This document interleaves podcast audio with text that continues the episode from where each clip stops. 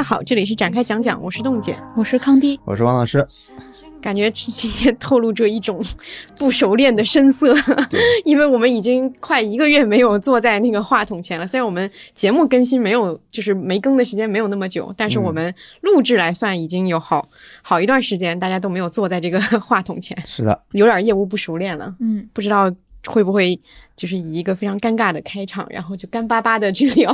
看看怎么让这个场子先热起来。对，这期这是我们的广播电视报，然后这一期的话，到现在已经是十月的中旬了，但是因为跨了横跨了一个十一嘛，然后各种各样的事情，所以我们可能就会这次跟上一次隔的时间就会久一点，但是它整体的内容还是会以九月和十月上旬的一些内容为主，我们就不会给它画一个特别清晰的界限了。然后这期就来聊一下我们这段时间都看了什么，以及包括说我们甚至想。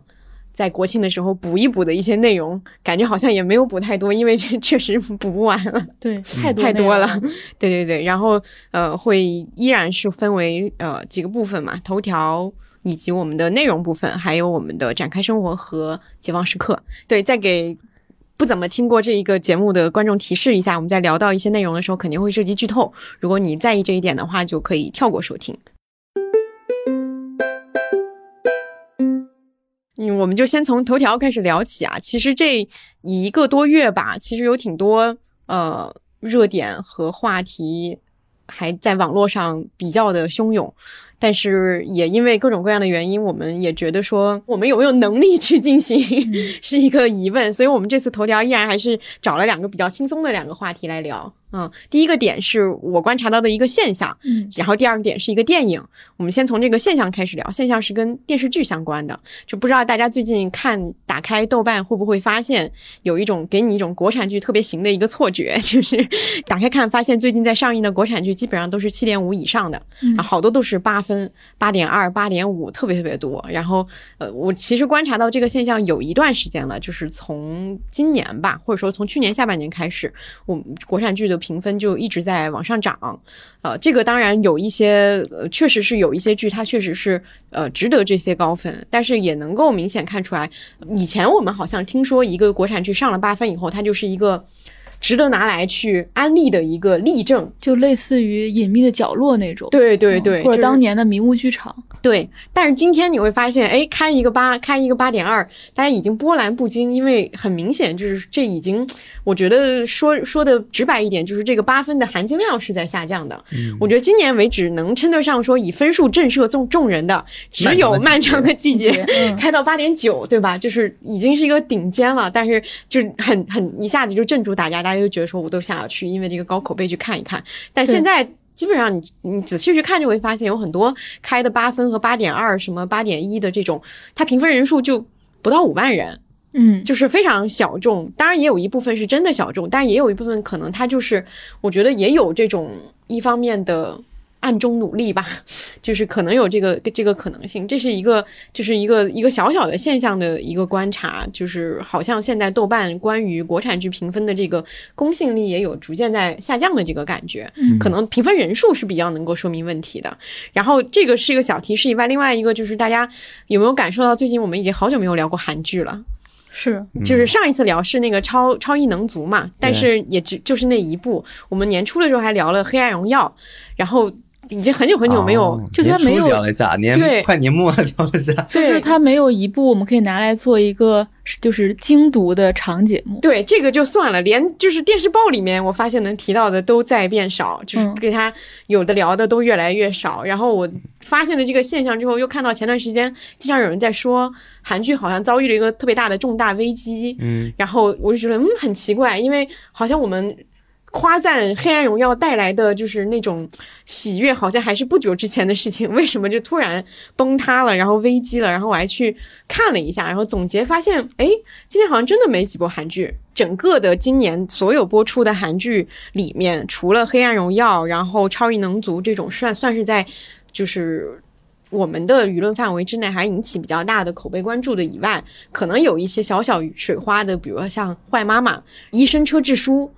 就是这种，就是除了这种以外，其他的大部分在韩国可能收视率比较好，或者说是豆瓣上评分相对较高的，都是一些续集作品，《模范出租车二》啊，《浪漫医生金师傅三》，还有那个 D.P. 啊，对对对，二对吧？就是都是这样的续集作品。其他大量的作品在豆瓣上都是六分、七分，因为我们曾经有一个印象是韩剧在豆瓣上水分也是比较。就是评分水分也是比较大的，一般我就是接近九分我才会看。对 对，大量的，因为大家可能对韩剧有一个滤镜嘛，然后就只包括有一些演员啊粉丝，然后就会打得很高。但今年连这种滤镜都没了，大家都知道说好难看，打开一集就觉得好离谱，就是那样的一个情况。然后这个点我也是觉得还挺有意思的，因为嗯。我我我我我去看了一下，把它所有的这些剧的呃播出平台都列了一下，你能发现今年其实三大台的呃四四台吧，或者说五台，就是除了那个三大传统的，还有像 JTBC 和 TVN 这种，他们播出的剧的数量在减少，然后有很多的剧都给了那个电视台，就是 ENA，就是去年播那个《非常律师与英语》的那个台去播，然后就发现说为什么会出现这样的情况，就是因为有很多剧它可能因为韩国我理解它的制作的体系可能有很多。戏他会呃一边制作一边去进行售卖，或者说是没有拿到编程的时候，我就先制作了，然后再看看到底卖给谁，以及包括有很多人可能现在都想卖给奈飞，所以他可能就会进行这样的一个操作。但是有很多的剧拍完之后卖不出去。就电视台本身它的坑，就你理解它的坑没有之前多了，因为有很多档电视档都被砍了嘛，坑没有之前多了，所以他就会精挑细选，然后就有很多电视剧又想卖给像奈奈飞这样的流媒体平台，但奈飞也不是什么剧都要的，对吧？然后他可能也不要，那没有办法，有些剧卖不出去，就只能卖给像 E N A 这种比较新兴的，然后还有这个播出剧需求的这个电视台，嗯，所以就造成这种情况，以及我觉得更长期的一个视野是挺有意思的是。奈飞跟韩剧合作之后，肯定带来了非常多的，就是变化嘛。像我们之前有一直都在聊的，包括像《鱿鱼游戏》那一期也有聊过的，就是它给韩剧带来了很多的新的资金，然后提升了它的大量的这个制作费，然后也给它带来很多的出海的这个效果。嗯，其实这个提升制作费是这个事情是对他们行行业产生了比较严重的一个影响的，就是所有的制作费都变高了以后。那些小的成本，或者说是嗯普通的这个制作公司就被挤压的很严重，然后也就会导致说，我我觉得一个从题材上的一个感觉，就是说你会发现，哎，韩剧现在拍。科幻、奇幻，然后大场面的这种剧变得特别特别多，就像之前有什么《寂静之海》，还有今年有那个什么《末日骑士》，什么类似这种，都是一些科幻题材的作品，但它反响其实并不好。包括奈飞的韩剧，也不是每一部都反响很好，也有很多就是大家评价很一般的。然后这种题材变多了以后，好像我们特别喜欢的那种韩剧在变少。就是有我看到有很多人都在说，好久没有看到一部纯正的韩剧的言情剧，或者说纯正韩剧那种治愈剧。就去年其实有像我们的蓝调，然后像解放日志这种，但它都是一个民编剧嘛，但民编剧的产力是很有限的，我可能就两两年一部作品这种的。那可能以前的时候，韩剧比较流行那种细腻的，然后家庭的那种作品的时候，可能大量的这个市场都在做这种作品，因为。电视台喜欢播这样的作品，观众也喜欢看这样的作品。但到现在为止，就是像《游游戏》、像《王国》这种火了以后，可能流媒体带来的变化，就是为了争夺年轻人的市场。那年轻人喜欢看什么？可能就是一些大场面，然后一些新奇的一些题材，然后可能整个的环境都会说我们也要去做这样的东西。但是我觉得这个东西其实并不是韩剧传统以来非常擅长的一个类型。然后，但是他们就逐渐在向。就是海外市场靠拢嘛，全世界观众可能都不能理解，说你一个家庭里面为什么大家吃饭的时候要过生日的时候要喝那个海带汤，但是大家能理解 韩式的僵尸，对吧？就是我觉得可能是这样的区别。我们在逐渐对韩剧丧失这个，就它毕竟没有要进入中国市场，你其实背背后我觉得也有一点，就是他们。在做这种传统的、很擅长的那种细腻的情感题材的时候，在逐渐的往一些高概念、科幻和一些设定上去靠拢，也导致说，可能今年不管是这种行业的危机，还是说从我们看来作品的危机，我觉得可能是一个长期的两两到三年的一个效果。嗯，然后我今天还看到有个新闻，特别期待，就是说安盼西要拍新剧了。对，我刚才正想提这个，你说，所以他要拍什么呢？对。爱情剧就是，其实刚才说那种有一个大家都很喜欢，就是安盼希那种带有文学性的韩剧嘛，嗯就它可能没有一个重大的故事情节的发生，或者是很淡的，它主要侧重在一个氛围，的描写，然后细细微微的去写一段关系，嗯，就这种我觉得是特别特别稀缺，而是安盼西又很擅长的。对，嗯，然后他出一个新剧，我们现在就很期待结果。对，就现在感觉好像有点。就是只能指望一些传统韩剧手艺人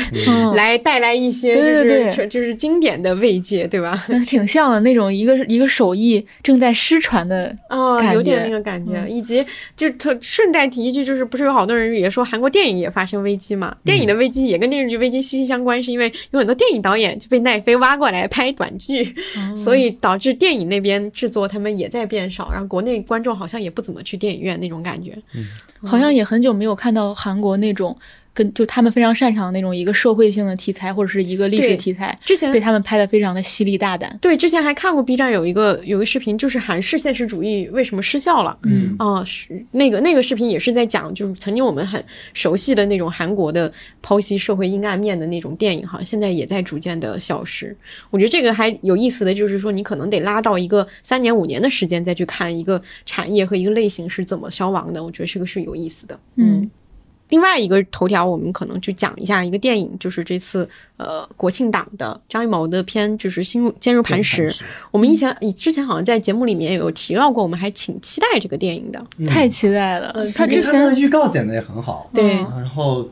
又说等了很久嘛，嗯。包括之前有一个梗，我我不记得那个原话，大概就是说，如果你去见张艺谋，如果你们聊得特别开心的话，他都会奖励你去看一下原版的《坚如磐石》，然后你就一直觉得哇，这个电影得多好，以至于要像一个宝一样，就要拿出来献宝。对，看完之后的感受来说一下吧。说一下吧，我觉得于和伟的表演还是挺好的，就包括比如他一边看着他女儿生生小儿，一边指挥杀人。包括他穿那个防护服去杀女婿，我觉得表演都还是可以的。然后张，我觉得张国立有一段在地铁上和那个女生的表演，我觉得蛮有意思的。嗯，就他们那场戏，我觉得也挺好的。但其他我觉得就很糟糕，就 就没了，就没了，就没了。结束了。就像张国立自己说啊，他说他知道要删减嘛，他发现最后全落在他头上了。他戏应该是大量被删减过了。对，包括前后有不一致的地方，比如说那个女生跟他的关系，其实前后明显有一个很大的不一致的，嗯，对，所以我们觉得可以在缺点上说，嗯，哎，我好奇你觉得他他那个在地铁上的那场戏有意思的点是什么？就是他演出了那种不伦啊，对啊，就是不伦啊，贝德的那种一个官员，他和一个年轻女生他们在偷情，其实对，但他是以一个非常嗯。隐秘的方式，然后他又隐秘，没有对话，但他又隐秘又公开嘛？他在一个公共场所，对，然后女生拿拿半个耳机挂的，好像是在耳机上在说话一样，但他们其实在做一个正式的交谈。嗯，对。好，那缺点呃，这优点就这么 简短的说完了，是吧？缺点，我觉得我最关心的几个点，他其实都没有回答。嗯，比如说里边提到的，哎，应该是。陈冲的角色说的是农工商嘛？就大家明白这个地方，就比如说在这个地方，其实是永远是，其实它代表的是官员，他永远是在前面的。那你作为商人是吧？你其实是在末流的。而农农民和工人在这个片子里面，你发现他们的角色也非常有意思，有有，但他们是作为一个庞大的群众出现的，甚至作为打手，啊，对对对对，作为帮凶，你看他们的角色是在这样的，我觉得这是很有意思的，但是。也就在这儿了，他没有继续的说为什么是永远在商前面，或者说商人在这个官员面前到底是什么样，就是没有他。他其实我理解坚如磐石的意思就是士农工商这个东西是非常坚如坚如磐石的。嗯，对，其实你要表达这个。另外一个，我觉得他想表达还有一个就是钱上有钱，官上有官这个东西，他也没表达出来。对，我是看到钱了，但是钱上有钱那个钱我没看到，其实或者说官上有官这个也没也没看出来。对对。然后这是我觉得他可能就是陈陈冲的爸爸，但他又处理的那就太有那个还有那个车里高进高进那个所谓的高进对有钱的那个人。然后另外一个我觉得他也没解释的就是他营造的这个重庆的像赛博美学的这么一个东西，它跟剧情有什么关系呢？对，其实你没发觉有什么关系，你感觉总感觉他要揭示这一点。嗯。比如说这个昏暗的，比如说跟跟火锅相相关的，它 到底有什么关系？其实没有。我我我插播插一下，我那天跟一个编剧朋友聊天，他就说看完这个电影觉得在像看鬼片。他说这个就是他那个光影，他说感觉像地狱，嗯，就是这是他的感受。就是我不知道他是不是想让光影呈现出，就是里面的这些人都是都是感觉在黑暗中，对对对对对对，就是你要按照张艺谋以前的那个理解，因为张艺谋是个非常看重色彩的人嘛，比如说大红灯笼高高挂就是红色，明显的。然后黄金甲就是黄色嘛，很很擅长用色彩。我不知道他想突出什么一种暧昧不明的交织感，但是没有。我知道他想干什么，但是没有。对，完全没有。这包括里面的人物也是断裂的，就比如说。张国立老师那个角色，他之前为了利益是可以杀害自己最喜欢的女人的，最后呢，他要求放过那个儿子，还放过那个侄女，这就完全离谱嘛！这就人物完全断裂了。当然，这可能跟山姐有关系，但我们不去考虑这个问题，它就是断裂了。然后情节情节也是断裂的，包括就是他跟那个女生的关系，前面明显是一个情人关系嘛，最后变成了一个侄女。然后包括雷佳音的破案，你你你也稀碎，你也不知道他怎么破案，那个线索吧，好像是从天天上掉下来一样，对吧？全部跟开挂一样，包括最后那个在墙缝里找到尸体那个，好像暗示是他们把那个尸体的线索放出去了，然后那些抽烟的人才发现那个尸体，但他交代也很不清楚，就突然出现了，对节奏也很乱，就明显又被删掉了什么东西。嗯，对，就我就觉得在看这个电影的时候，就好像在玩游戏，就是好像在做题，对吧？就是你根据本片公映的内容。找出被删减内容是 以下哪些，是吧？你要做个题，A B C D 一二三四五，结果是全选。你也不知道，对我就不想做这个题，为什么这么累呢？是吧？我就想看一个电影而已。对，所以就是这种感觉。你可能你能理解啊，好像确实被删掉了一些，但我又会觉得删掉的那些，哪怕丢天上了，好像这部电影也并不是一个特别让人会感觉到呃很了不起或者很完整的一个电影。对。因为之前大家总在说这个片子，因为拍的它很早嘛，其实它是开启了就是张艺谋和陈宇合作那个几部类型片的阶段，《满江红》《狙击手》，然后再加上这部《坚如磐石》，其实这部是最早的，但是后来就出现了一系列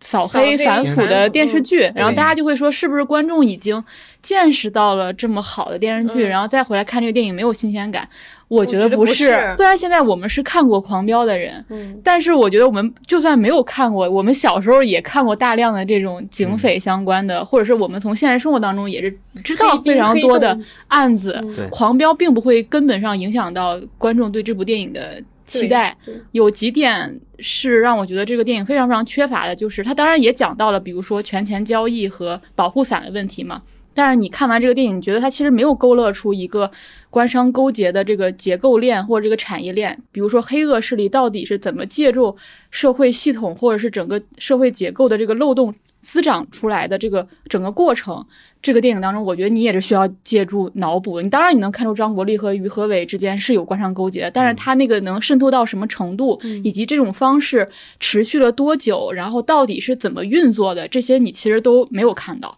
然后。我觉得还是我觉得很重要的一点是拍这种，你其实得卷入上中下，就是不同的社会阶层。在这部电影当中，你基本上只看到了士和商嘛，就中间的两个，我觉得是很重要的。比如说反腐扫黑这个事儿，它不应该只是一个官和商的事儿，它其实是大量的普通人会卷入其中。比如我们当时看《狂飙》的时候，有警察局里的李想这样的人，有拆迁村里的普通村民，但是你看《坚如磐石》，它不是。他就是这两个阶层，重点是这两个阶层，然后其他人的卷入是伦理方式的卷入，比如说我是雷佳音的前女友，我可能是个普通人，就周冬雨那个角色，或者 David 他是个女婿，或者是呃张国立的情人，就这些人全是伦理关系，他不再是一个社会全阶层的卷入，我觉得这个就削弱了非常多，就这个事儿好像变成了一个。官和商的事儿，而不是一个全社会的事儿。是，再接着就是到最后，我看最失望的是，我觉得它变成了一个伦理片嘛，就是父子对寻父，我觉得寻父。太土了，对，弑父是现在弑父都快土了，他现在还在讲一个寻父。你在对比今年的封神，就在说你是谁的儿子不重要，你是谁才重要。你寻这个父干什么？但但你能明明白他想讲就是两条线，一个寻父和一个破案，然后最后合二为一嘛，就是。这就最后我真是没想到，就是要寻找那个手机，然后那个手机就是既破了案，然后又揭开了这个声势，然后还要公放，然后这一切都让我觉得非常的不可信，对然后非常的潦草，就是他最后又变成了一个伦理故事。大家也会说，那当然风雨云也是一个有点把这个。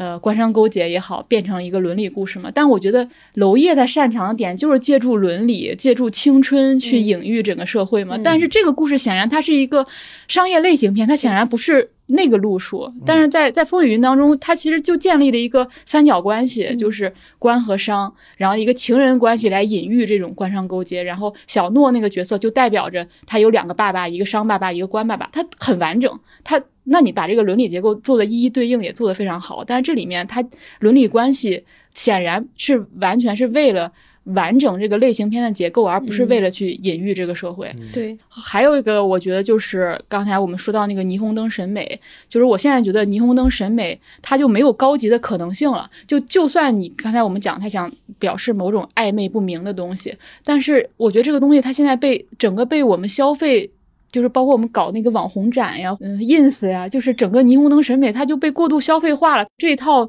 美学，就是基本上不管电视剧导演还是电影导演，已经可以了，放弃了。就是这一套已经被解构掉了。就是你再想用它，你讲不出什么新的东西了，因为它也持续了非常非常长的时间嘛。然后我觉得你看这种。呃，反腐扫黑，我觉得它里面一定要有借助那个就是形式感的东西，或者借助那种奇观的东西。就比如说，我在想，如果杜琪峰拍这个，它里面可能就会有那个形式感，比如那种人物的站位啊，或者是那种，就是你从影像风格上那个部分。但你看这个电影当中，影视风格也是陈旧的，然后它的故事也是陈旧的，所以你最后你对这个电影它没有满足你。任何也不能说任何吧，有几个点可能还满足我了。一个是刚才王老师提到那个，就是齐情的那种不伦的那种关系。然后我觉得他在那个地铁上这么一个公开场所去偷情，反而让这种不伦显得很有张力啊。一一个是那个于和伟杀 David 那个，有点像那个，但这个我也很能想象，因为你看过《此房是我造》这种精神病人杀人的这种方式，你也见过挺多了。其实，包括我还很喜欢一个是那个哑巴。嗯举起他那个当时算是他发家的那个棒棒去杀人，我觉得那个角色是有意思的。然后还有就是，我觉得这个片还有很核心的是，你不管正反人物吧，你总得有一个魅力人物。嗯，你觉得这个电影当中谁最有魅力？可能就是对，可能就是于和伟了。但是他这个魅力，你你比起来，狂飙也没有那么的。我觉得最重要就是魅力点点在他爱女儿这件事情上。对，这个就是我最想吐槽的。对不？我觉得这个电影最失败的就是雷佳音的选角。嗯，本来这个角色应该是一个很有少年感，或者是有一种就是我不被承认嘛，一个一个我想要被承认，或者我想要被认可，我要我要有一个成长的一个脉络。你应该对他非常共情，或者想跟着他成长的那么一个角色。但雷佳音的整体形象就是一个中年窝囊的一个感觉，然后然后他没有那种高智商的。感觉，然后他也没有那种，当他被别其他人质疑的时候，他一一副胸有成竹的样子，你觉得，嗯，我也有点质疑。对对对，就是那种窝窝囊囊的感觉，就是你也不相信这个人特别有魄力，特别聪明。对，然后他也没有那种破碎感。你你觉得雷佳音能跟破碎感三个字放在一起吗？但是这个男主，我觉得他那个身世，他在里面想要营造的是他有破碎感的，就是跟他跟前女友的关系，他跟家庭的关系。但他身上就雷佳音就是一个毫无破碎感，他只适合放在人世间里面。雷佳音像一个一整个的饺子，他没有任何破碎感。那饺子还挺圆的，你就看他。他补拍的时候那些镜头，说这人怎么头又大了一圈？其实我觉得周冬雨的选角也不算有啥问题，就是但他跟雷佳音实在是毫无 CP 感。对，其实我觉得就是有很多人吐槽周冬雨那个调调在那个电影里面不是很合适，但是我觉得其实就是。我觉得这个人和慧玲之间，他们应该就是有一种风格，跟整个故事那种严肃的和那个深沉的那个东西是不一样的。他们就是有那种轻松的、诙谐的，就是互相调侃的那个东西。对，我觉得这个就是他本身的一个设定，但是因为演员之间的化学反应，我觉得就没出来。对，嗯，雷佳音他他把大量努力放在跟，比如说跟陈道明搭戏上，陈道明觉得我就相信你，你虽然是个饺子是吧？但我就相信你，但是他完全跟周冬雨。但我真的很喜欢周冬雨开枪的，好帅啊！我觉得，我觉得周冬雨很好。就他那个时候，大概三年前，就小了三岁的那个，还挺瘦的那时候，就是一个瘦不拉几，然后在那开枪。对，虽然最后被一斧子那个什么了，但是那个开枪的镜头，我觉得真的是还是蛮酷的。但是雷佳音是不是在《长安十二时辰》里面演的是高智商的人啊？张小静还算还行，但是他本身是就是有个糙汉子的底嘛，对吧？对，嗯。精明的中年人和精明的少年人是不一样。对，可能人世间太深入人心了，我实在无法相信他是张国立一个沉重的儿子。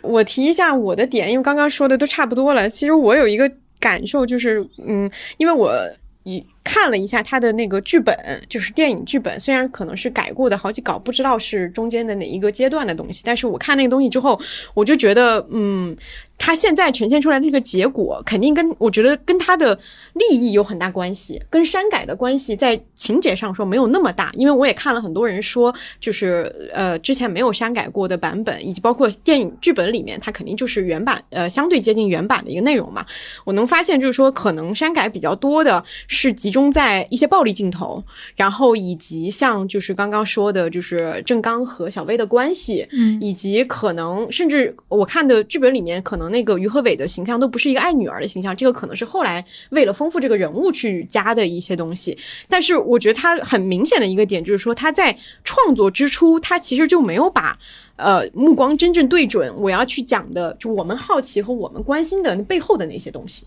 他讲的就是一个一两个马仔，因为现在就是一直在一条船上，但是现在因为一些事情，他们两个人的利益发生冲突了，我们之间要有一个。互相利用和最后互相就是把对方给整倒，就是郑刚和李治田，然后以及一对父子就是互相对抗，父亲啊父亲有他的正义，儿子有他的正义，两个人的这个故事，我觉得他从利益最开始之初他就选择了这两个点，这两个点决定了很多我们不满足的东西，他就不可能呈现。我觉得这个利益的选择也挺挺张艺谋的，就是非常陈宇应该说。哦，你看陈宇后来所有他编的剧都是这样的，他就是一个完完整整的剧本杀。我的起点就是一场冲突，比如狙击手，那就是一场战役，我就拍那一场战役。嗯，然后《满江红》呢，就是那么一个下午的事儿嘛，那我就拍那一下午的事儿。对，就是我自己会感觉这样的选择其实就是一种生存智慧的选择。就是我我我感觉就是说，比如像娄烨要拍一个东西的时候，他其实想拍的东西就是核心的那个东西，或者说他想要对准的那个东西，所以他才会觉得说你删减就是删掉了我那个空出来的我的那个核心。但是我觉得像坚如磐石，他可能在创作之初他就没有想要直指什么核心，他想讲的就是一个外围。然后我甚至我那天我忘了是跟谁说，就是我觉得他在最开始选择的。时候，其实像陈道明这样一个督导组的一个领导的角色，他就算没有拍，但他这个位置给他空出来了。就是如果有一天我需要给他加一个这个东西，我随时可以把它再带进来。嗯，就是这给我一种这这个感觉，就是他不是像很多的呃表达一样，就是这个人物一加他会毁掉一些东西。他其实加了以后没有毁掉他很多东西，因为我本来一开始就没想讲那个事儿。我这是我觉得我我我我的一个感受，因为之前我们都有那个期待嘛，就是觉得说这个题材，或者说他要讲的这个事情又是张艺谋，他会不会有一些尖锐的，或者说有一些我们没有看到过的东西出能够出来？但是你能发现，就是说它可能有一些影射和设计，包括像郑刚的副公安局长的这个设定改了嘛，然后所以你很奇怪，为什么这个人总能第一时间获取对对对最新的消息，然后还有枪，对。对，然后公安局长那肯定是有现实指指涉的，对吧？然后你就觉得，嗯，他好像用了很多我们都熟悉的、已知的、已经发生的事情的元素，嗯，但他其实没有讲 想讲那个事儿。我觉得这个，我觉得他如果讲两个人最后想要拆船嘛，对，这个这个故事也成立，也成立。和刚才比如说刚才我们讲那些想看的东西，他不需要完整的去讲，他他可能需要一些细节就带出来了。他其实那就是你的文戏要拍好了，对，那就是我作为这个张国立和。那个于和伟的角色，我们俩怎么斗智斗勇的，是吧？我们有各种暗示，各种明示，对我们那就是文完全靠文戏。我们其实不需要雷佳音来破案做这个是的，是的，是的，完全可以。对，而且我就是看到有人，因为在看之前就有人说，呃，包括有人提到说删减的一些东西为什么会造成很大的影响，就有人提到了，就是啊，李治田杀女婿那场戏，说本来把他就是他本来是就是打了好几下。然后现在可能打了五下，对，现在改成了三下。然后为什么这个有很大的呃改变？是因为你打五下，其实在第二下、第三下这个人已经死了。嗯，你最后多打那两下，就是说明这个人其实已经有兽性出来了。嗯，我觉得这个解读当然是有理由的，但是我就想问说，那你要讲这个人的兽性，你的主题是不是讲这两个人在这样的长期的过程当中，他们其实已经泯灭了人性呢？嗯，我又看看不到这样的主题性的东西。那你在这个人物身上这点细微的。就是计较，我觉得就好像没有给我带来一个很大的冲击。嗯嗯，这是我们可能对这个电影不太满足的一个地方。嗯，以及把把它作为一个 三个小时的奖励，对，也不太满足。算了吧，别看了。嗯，那这个国庆档你能看什么？好像也没什么值得看的，对吧？对，我我特别想吐槽一点，就是我今年看了太多这个。反派男爱女儿这个戏码，就从呃孤注一掷嗯。开始，然后到呃坚如磐石，然后再到我可能一会儿要讲那个莫斯科行动，嗯。都是就是我们现在觉得，哎我只不过写一个人多坏多坏多坏多坏，太单薄了，我不能只写他坏，然后给他增加一点人性的维度吧，就是爱女儿，嗯。就我感觉好偷懒呀，就是。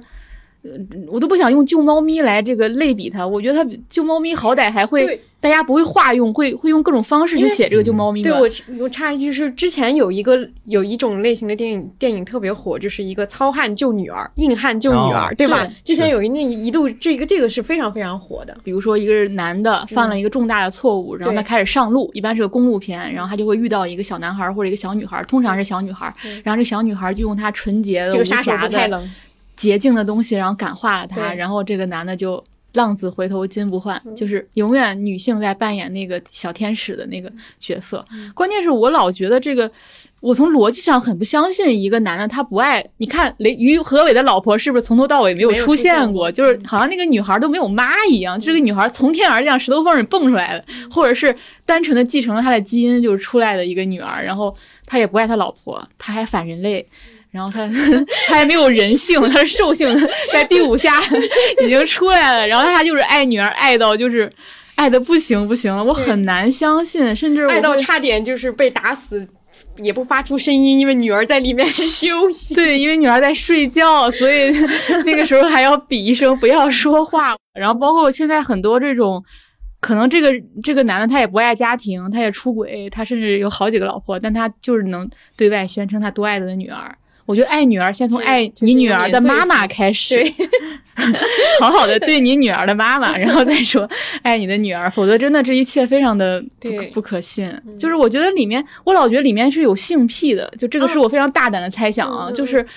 当然了，就是父亲爱女儿肯定是天然的爱，我我没有质疑这种爱，但我觉得这种爱里掺杂了很多其他的东西，比如他就觉得他他通常还有一种厌女，就这个世界上所有女人都不配得到我的爱，除了除了我的女儿，嗯，因为她是唯一配得的，她是非常洁净的女人，嗯、其他女人可能都是肮脏的，就是她永远有这么一个东西，她而且她要在这个女儿面前展示她为父的那种。英雄气概，就是我永远可以保护你，就是为了你，我可以放弃杀这个世界。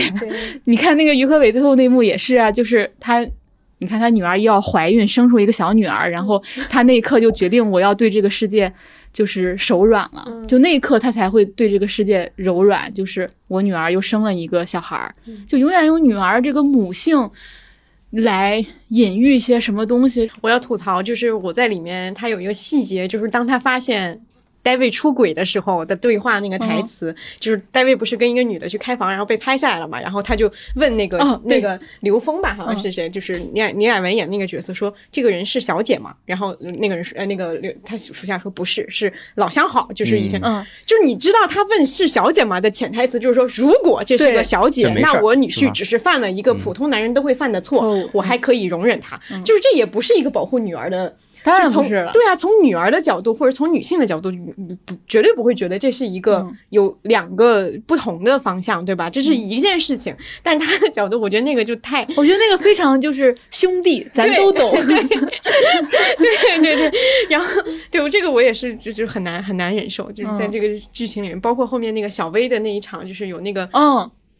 那个那个人来，就是说先奸后杀什么那个，哎，就是看到这些细节的时候，也觉得很受不了。而且他一定要让他穿上那个小小吊带儿，他明明上小薇的这个，我上一次看到电影里面出现，就是这么刻板的，在女每一个就是这个女性角色的穿衣打扮上给人强烈暗示的，就是那个呃人生大事里面后面最后出现的那个小女孩她妈，嗯、就是她妈说她我我是去打工了，然后她穿的就是。就是很有暗示性，你知道吗？然后包括小薇这个，我也不能忍受，就是她在公司，就是她在银行的戏里面，她跟短裙，就是你从侧面拍，她那个腿就是短裙拉到那么高，对，就没有任何一个银行的制服的短裙是那么高的，就是这些就让我很难忍受。嗯，然后找的那个演于和伟那个女儿，又是一个非常天真幼态的一个，对，然后还要让她演生孩子，嗯，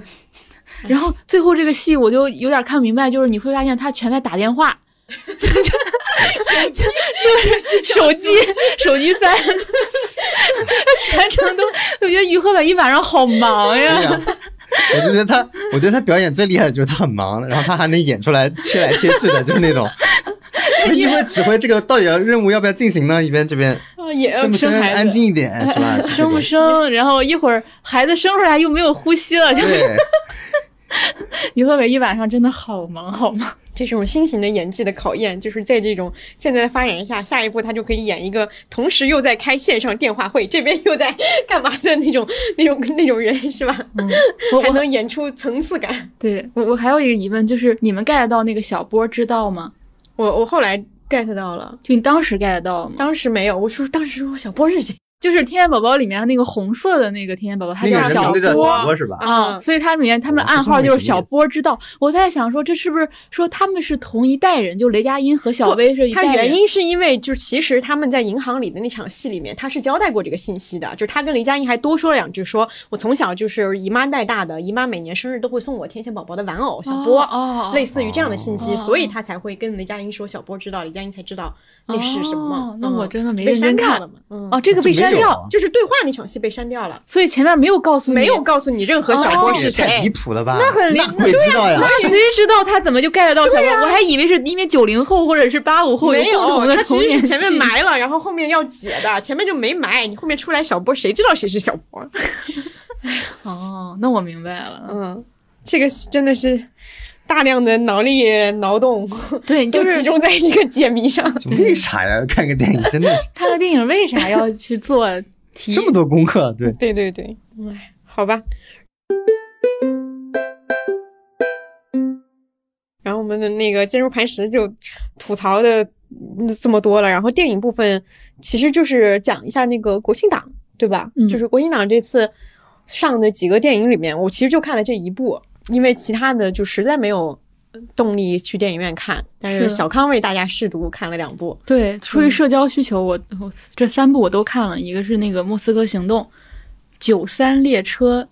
什么什么什么案，莫斯科行动 太长了。对，然后是邱礼涛的这个嗯新片。我首先我觉得就是它也延续了我们刚才讲那个脉络，就是反派爱女儿片儿，我通称为反派大爱女儿片儿。就是我看到豆瓣有一个热评，我觉得写的特别好，他说女儿是刘德华一辈子的麦格芬，因为他从《流浪地球二》开始，就是他就为了他女儿嘛，就是创造一个 AI，就是成为他所有戏剧动力当中的那个核心的一个要点，就是他爱女儿。这里面也是，然后这里面也非常延续我们刚才讲的这个《坚如磐石》里面这个女性让你不太舒适的地方，就是里面所有的女性角色，两个被割喉，嗯，两个被奸杀，还有一个是被击毙了。对，没有一个活着下来，没有一个活着的。后面甚至有一个女性，就是就是黄轩演的是一个老大，他为了让他的小弟跟他的女友死心，他采取什么方式呢？奸杀了他的女友。我这个逻辑我匪夷所思。对，然后这个小弟还对他特别死心塌地。嗯嗯，所以这这一部分我觉得我已经觉得没有什么太值得讲这个片子的过程了。我想讲的比较外延的部分就是，就邱宇涛今邱礼涛的年创作力已经上映四部电影了，而且不是从一月到十月，而是从七月到九月期间，他上映了四部电影。我觉得他就是我们当今职场最应该奖赏的那种人。我我那天跟朋友跟克克一起去看了嘛，然后克克说他就是浓汤宝打工人 和预制菜打工人，就是浓汤宝马上给你做出来一碗一碗汤，预制菜马上给你上菜了，就是你别管我的质量如何，我从不追求卓越，我就是追求按时交活儿，嗯嗯，然后我也能量大管饱，你想要枪战咱有，你想要这个黑社会老大带小弟，咱全都具备，然后那些。九十年代的港片的那些经典元素，那种子弹永远打不完，那些你在这里面全都能看到。但是每次看他电影，我都觉得电影还是应该慢慢拍，嗯就是你你看不出来那种精细的编织的感觉啊、嗯。然后，然后很多人说看邱礼涛电影最后变成去也是一种解谜电影，看他就是看他怎么藏藏那个私货嘛，或者是里面那种符号对立的部分。就是每次大家看邱礼涛都是奔着那个隐喻去嘛，然后我都觉得很像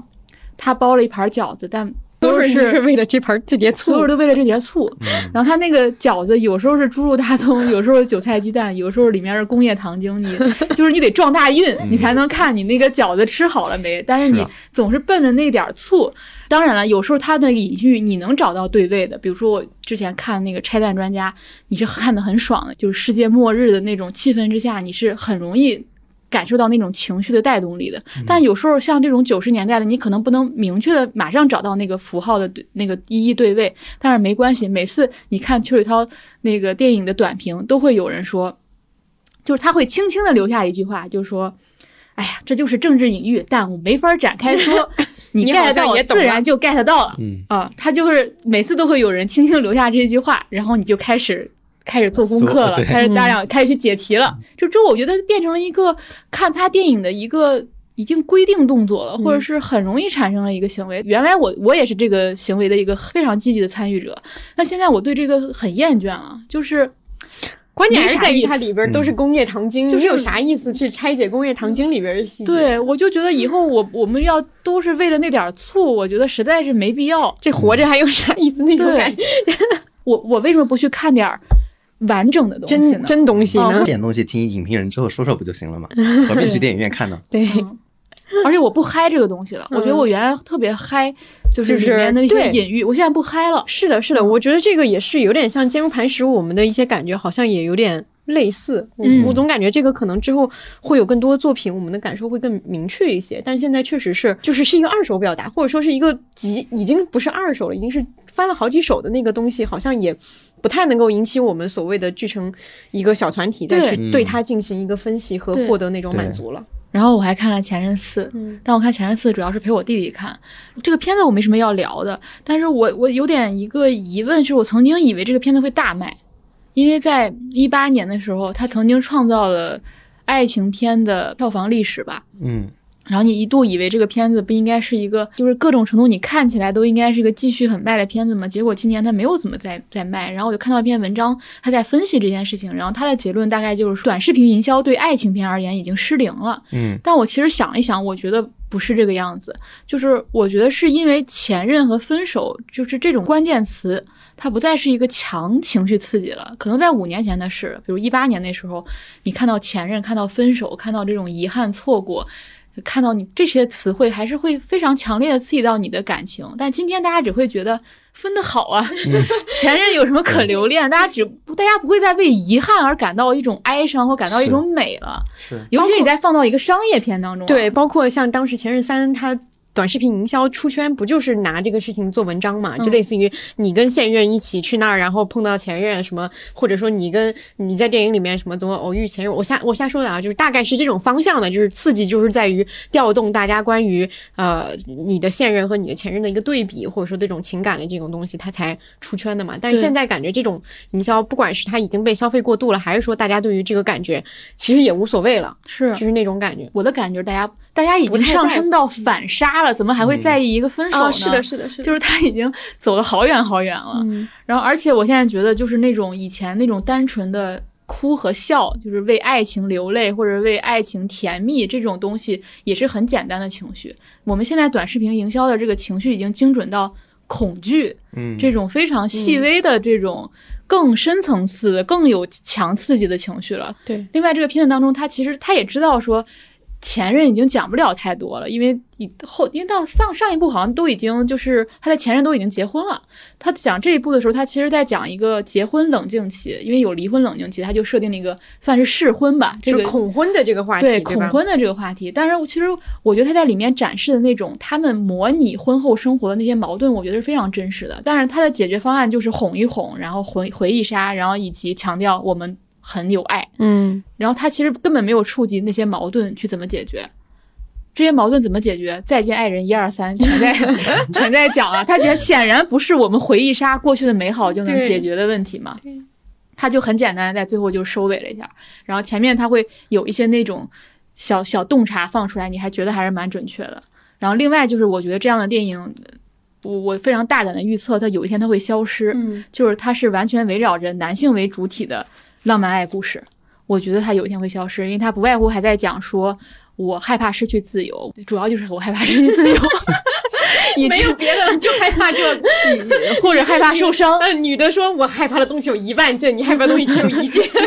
就你刚刚说这种电影的消亡，我就想起之前有一度就是光线老爱出那种爱情片儿嘛，不就是就是年轻男女，然后就是你的婚礼你的婚礼类似更早之前还有的，就那一系列，当时为什么做那么一系列，都是因为这种爱情片很卖，而且它卖的没有任何理由，就是说我只要做了放放在一个适合的档期，就会有情侣去看。但是现在好像这种类型也逐渐的就失效了。我想起前段时间有一开机还是一个什么电影的一个例子，就是它叫《拼桌》，讲的是现在年轻人的搭子文化，就是 你能看到这种类型的区别，就是说。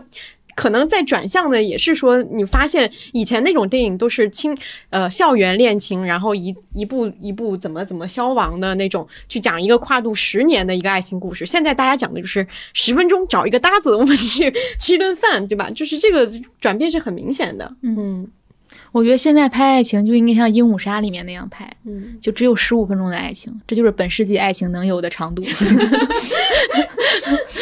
其实你现在看，你包括你看《前任四》，你也不觉得是在看爱情嘛？他还是看的是一个，比如说适婚的关系，就是我们还是要最终符合这个社会制度的一个要求，我们步入一个男与女建立家庭为目标的这么一段。社会性的关系，但在《鹦鹉杀》当中，你能看到，我觉得是那种真正的爱情，嗯。就是你那刻你会忘记性别，你会忘记结构，你就是沉浸在这两个人当中，你根本不在乎他们会不会进入到那个社会要求的那个关系当中，就是，但它只能有十五分钟，因为十五分钟之后，你就会进入到那个我们设定的那个家庭关系，或者是一一男和一女，他在这个社会结构下，他必然要走向的婚姻也好，家庭也好的那个过程。但只有那十五分钟，你可以不去想这些，那那十五分钟才是真爱情。真爱情的那个桥段，嗯那个那个浓度才能达到嘛。嗯所以我现在觉得《鹦鹉杀》它确实是个挺爱情片，因为它里面强调了说，我永远爱你说的不是长度，而是程度。嗯我觉得这就是本世纪的爱情，嗯就没有长度了，只有程度。就是我当下可以非常非常的爱你，但是但是它就持续这么短。嗯，嗯，可以。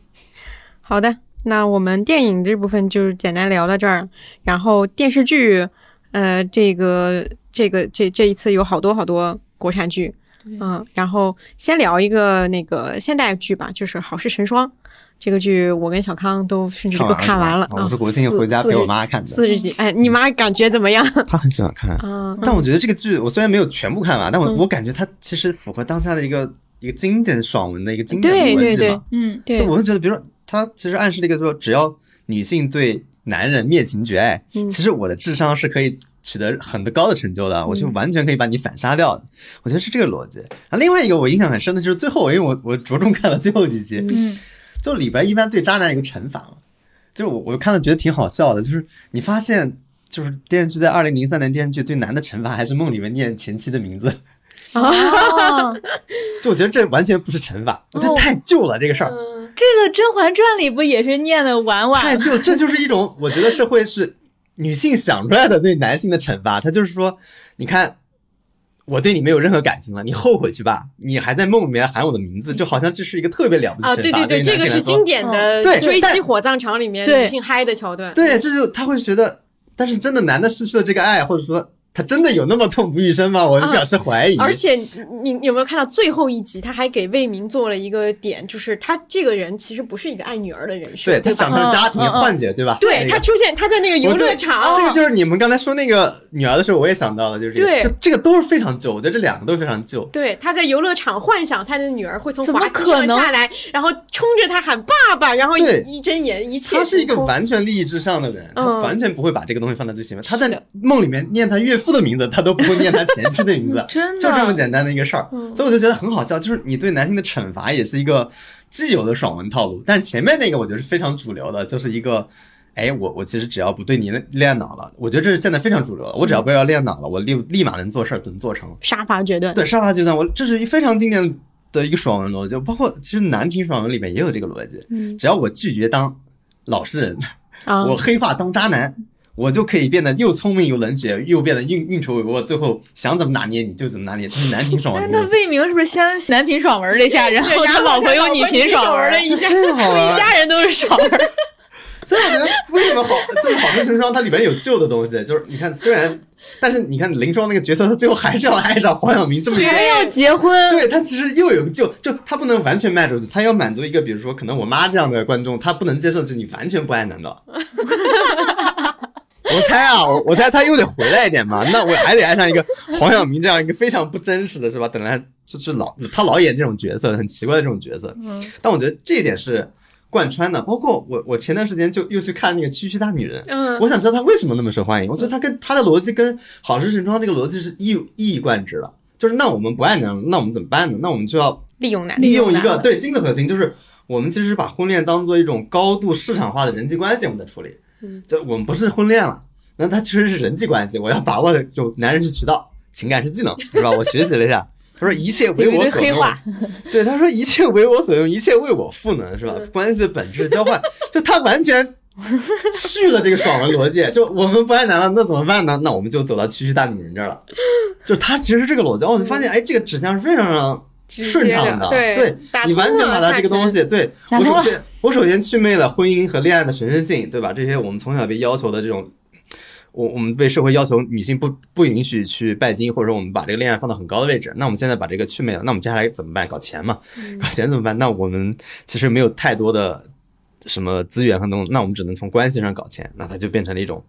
新型的。那好事成双应该跟区大女人联动一下。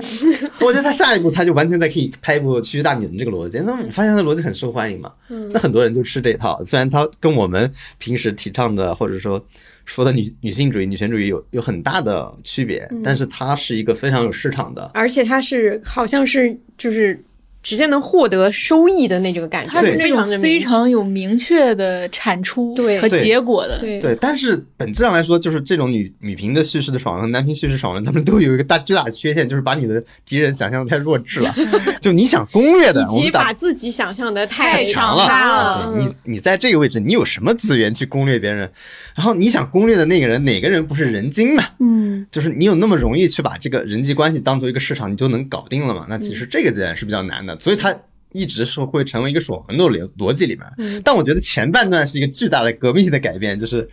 现在大家对男人就灭绝爱，这是一个基础。对我觉得可能从以后的创作上都是从这个基础上，那我们的后面再怎么去创作问题。对对对，我我我其实也是觉得《好日成双》它前面有一个，我发现它有一个巨大的呃，就是断，也不是断裂，就是它砍掉了一个很大的部分。就是我觉得研究就是电视剧里面，它为了提高叙事效效率，去节省某些部分是很有意思的一个点。比如说像之前大家因为都习惯说知道了说穿越是怎么回事儿了，所以我们在看电电视剧的时候，我们对于主角。穿越了之后，他还要花很长的时间去理解这个世界的规则，我们就觉得很难忍受，对吧？到后面你就直接就接受就完了，你就假设这个主角就是知道穿越是怎么回事儿的。这个里面他其实就节省了刚刚王老师说的，就是断情绝爱，就是一个正常的妻子知道老公出轨之后，她会有的伤心难过和就是曲折的那个反应，在这个片子里面完全没有，因为他知道观众不爱看那个，观众他就有一场戏吧，他就是在那个他们家洗衣房喝啤酒，对，就是差不多一两场戏，就是哀伤一下，好，完了第二天我就断情绝爱，我就去找小三，我就要干嘛？然后但以至于就是这种锻炼让我产生一种恍惚，就是这产生一种强大的推背感。当他在跟小三说你为什么这么喜欢他，你为什么为他付出了这么多年，我就觉得说啊，难道不是你才是那个跟他结婚了这么多年，还为他生孩子那个人吗？就是这个人物就已经完全丧失了对于，就他甚至跟过去的自己都是两个人。就是他当时选择结婚、选择生孩子和喜欢这个男人的那个他，和现在那个他已经完全是两个人了。因为那个他是故事发生发生之前的他，就给观众不要看那个人，观众要看的就是断情绝爱的人。所以我觉得这个是确实是他。就是像王老师说的，他已经踩踩准了观众的点，以至于就想要给你呈现一个你想要看到的一个爽文的女主形象。所以观众最后不满的点也是在于他可能在打老公这件事情，最后给出的那个戏不够。你谋划了十几集，最后你这是拿了一百五十万，你还说我就这对这这这那那的，我 观众就说你干嘛呢？你不是要搞钱吗？对吧？对，这个就是就是就是你会发现有很多这种打架的这个地方，嗯我我最开始看这个剧的时候，我一直觉得特别像 AI 写作嘛，然后包括这个断情绝爱，我也觉得很像 AI 是。其实我是觉得断情绝爱它它可以是一个结果，它应该是有一个思维的过程的，或者是你对这个事情有一个进阶的理解嘛。但这里面就好像输入了一个指令，然后这个人就立刻断断情绝爱了。然后它里面所有给你的人物设置、情节设置，他的情绪极其的单一。我现在觉得 ChatGPT 应该你都不会这么单一，就是那个魏明的父母嘛，嗯，就这个父母，他除了恶心观众，他有没有任何他有任何第二种情绪的产生吗？对，就是你看到这个爸妈，你就是我，我不能看他爸妈那个戏，我看到我害怕。血压升高，嗯，我觉得他就是纯让你血压升高。嗯，最最搞笑的是，他后面跟那个黄嘉怡在一起之后，他回去跟他爸妈说：“我要跟林双离婚，我要跟黄嘉怡结婚。”他爸他爸说：“我们家可是体面人。”然后弹幕说：“你们家一点都不体面呀，没有任何一点是体面。”就是你能发现，他这个整个设置，他设置一个就是坏到底的渣男还不够，对吧？他还要给渣男加个父母，这个父母还能扮演恶公公和恶婆婆的角色。哎呀，就是。对，就是好像是自动生生成的情节，包括这个张嘉倪饰演的角色，这个她所身上附着的这个原生家庭伤痛，你大概看了一百遍了吧？就是 一模一样的弟弟，一模一样的妈妈，一模一样的不靠谱的弟弟。就是这个角色很有意思的一个点是，你会发现他为了要做这两个女主角的联手，他花了一定的时间讲这个小三，就是他其实是在把小三身上让人反感的一些东西都往下拆。就是所有观众不是因为大家他知道说大家对于呃小三这个角色本身就会有恨意嘛，因为大家带入的是妻子的角色，那我就塑造这个小三，他其实是一个很惨的，他还缺爱，他缺爱，他而且他所有的这个这个动机是因为他被人骗，然后他还他就是他是因为爱，对，是因为爱，然后他只是想赚了点钱去交房租，房租还被弟弟偷了，你看看他惨不惨？然后花了好几集，然后这个人也断情绝爱了，好，他就彻底摆脱了小三。这个标签，两个人就开始成成为那个盟友盟友了。大家就看两个断情绝爱的人怎么就相当于甄嬛和叶澜依一起 搞，最后最后搞大事啊，就那种感觉，对吧？就是我觉得，哎，但人家甄嬛和叶澜依是后面是针对整个皇权的呀，你这个就是干嘛呢？对，而且这俩人也没干啥，就是也没拿回了一百五十万呢。哎。就是这个这个剧真的是看得人叹气连连，而且就是我我一直很警惕，就是这种妈妈一回职场就特成功，创业也行，这这怎么可能呢？就是前面那几集的时候，他那给的那个信息实在是太，他讲这个人有多学霸牛，对，就有多牛。然后那个聚会 啊，黄晓明那个角色还一直说我对你特失望，我回来以为你会是我最大的对手，结果。就他一直在怎么变成了一个家庭主妇？对，他就前面一直在打压他，或者是那种，然后周围所有人都说 啊，你现在肯定特别厉害吧？啊，原来你变成一个家庭主妇啊！就是 用了好几次，我就算是开着那个在听，他就一直在讲说你当年在学校里那可是怎么怎么怎么怎么。就是用所有这种方式来烘托这个人曾经是一个很厉害的人，然后放弃什么，只是奉献家庭。但是你仔细一想，这个逻辑就完全不通。就是他曾经这么厉害，又对自己有这么高的要求，他又怎么爱这个男人，爱到要为他结婚生子，后面又马上不爱了，就是对，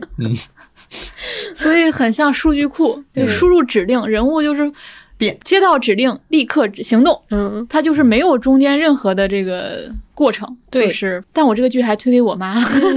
对她还是非常受欢迎的。对我推给我妈是我希望她稍微的就是断情绝爱一点。对，下一季猛药能有一点点改变就还不错。下一季猛药，我准备那什么消失的他什么的也都给她发一发，打给打包给妈妈的断情绝爱斗烈，对，少爱我爸一点。对，然后而且这个剧我看到后面的时候，我真的对于女主和黄晓明饰演的男主的戏份，我真的是好。就是哪怕是作为猎奇的角度，我也有点看不下去了。就是这两个人物其实没有太大魅力的，没有。嗯，然后这里面谁有魅力？你告诉我，你就当猎奇去看，你最后就包括观众也爱看的，就是奇葩父母、奇葩小三、奇葩小四。而且我里面最不喜欢的就是黄佳怡，黄佳怡这个角色，这个就十九集是让我难受死了，就是他。呃，喝醉酒，然后对着他那个非常 old money 的父母发疯。他爸爸说：“你想要什么？”说：“我想要爱，很多很多爱。”我的天呐，我觉得今年真的也出现挺多富家女的，从《消失她》里的李木子，然后到许那个许沁，然后到黄佳怡，包括到《金融磐石》里的丽莎，都非常的。一样，就是这些富家女，就是有钱，有钱没幸福，没缺爱，缺爱是吧？哦，就是没见过男的，就是那种就是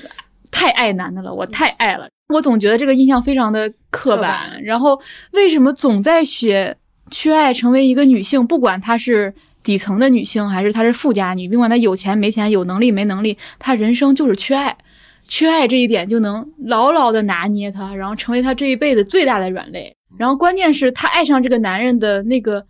行为都非常的轻易，比如说一碗白粥，比如说黄佳怡爱上魏明是她去办便便利店买了一个小蛋糕，蛋糕，嗯，我富家女就是就是见过世界，但没见过为你做一碗白粥，为你买一个蛋糕，然后你也喜欢梵高的星空，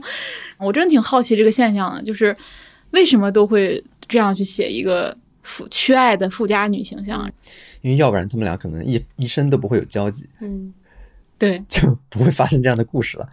对对，而而且另一个侧面就是大家对于就是富家女的父母的赞赏是很多的。就是像那个呃许沁的妈妈嘛，然后大家也说啊，就是就是只有这个人是清醒的。然后包括这个里面黄佳怡的父母不是最后还跟魏明对，还跟魏明说你要签一个协议，你要是再犯你就净身出户。魏明就在那边就说啊，我们不会再犯了什么之类的，大家就很爽嘛，就是觉得说不愧是他们，就是他们是真正洞察了这些人什么之类的，大家对于他们的赞赏又很很高很高。嗯嗯。因为大家会觉得他们是白手起家的，他们是奋斗而来的，而且财富，而且很同情他们，就是说哇，这么厉害，生了一个这么不成器的女儿，不如我来当你的女儿吧，就是那种感觉。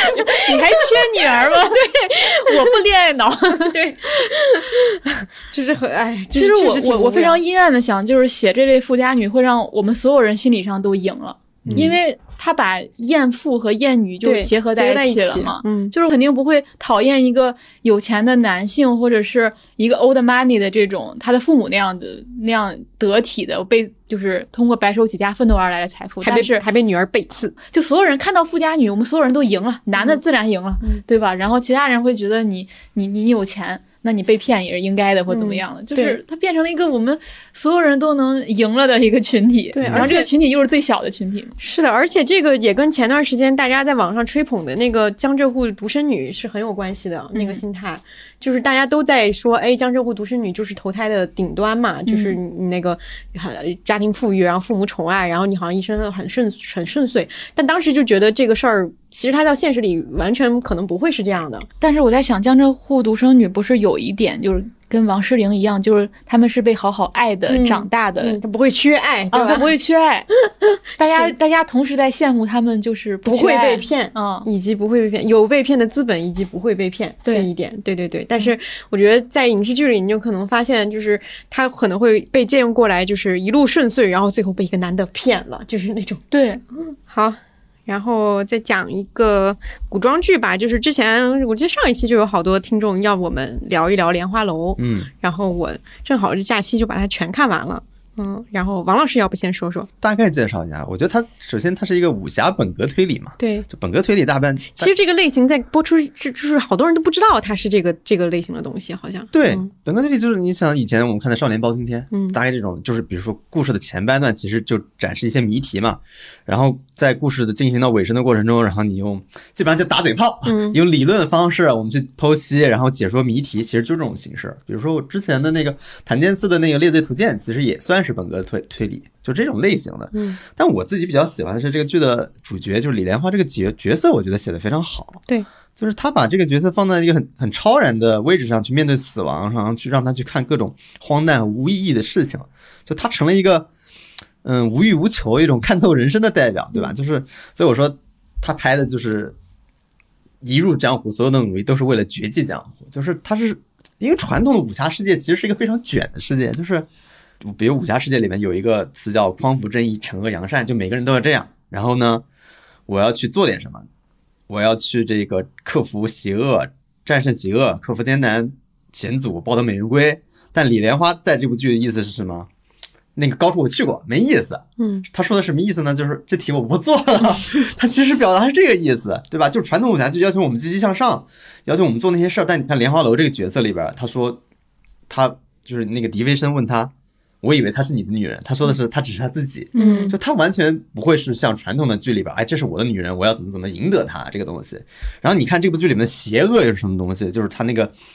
啊，这可能有些轻微剧透啊，就是他那已经他一直以为的已经死了那个师兄单孤刀，因为单孤刀认为他自己是南翼后裔嘛，对吧？他说我只知道我我知道我身上的流着什么的血的时候，我才知道活着意义和价值什么。这一切都是天命所归，这就是最大邪恶，对对吧？就是你以为这个全片最大邪恶就是这个人，但这个剧的反转又会告诉你，哎，皇帝就是男婴后裔是吧？那你这一整套男婴复国的密谋有什么意义是吧？然后师兄又是害李相夷成为将死之人，那李莲花这十年来为了追求师兄的这个尸体还有什么意义？包括里面的案件里面有个小的角色，我印象特别深，就是那个旺夫。旺夫他寻找寻找生父嘛，但他好像就是被生父杀死了。这里面所有的案件都是充斥这种荒诞的、没有意义了。我做这些事儿到底要干什么？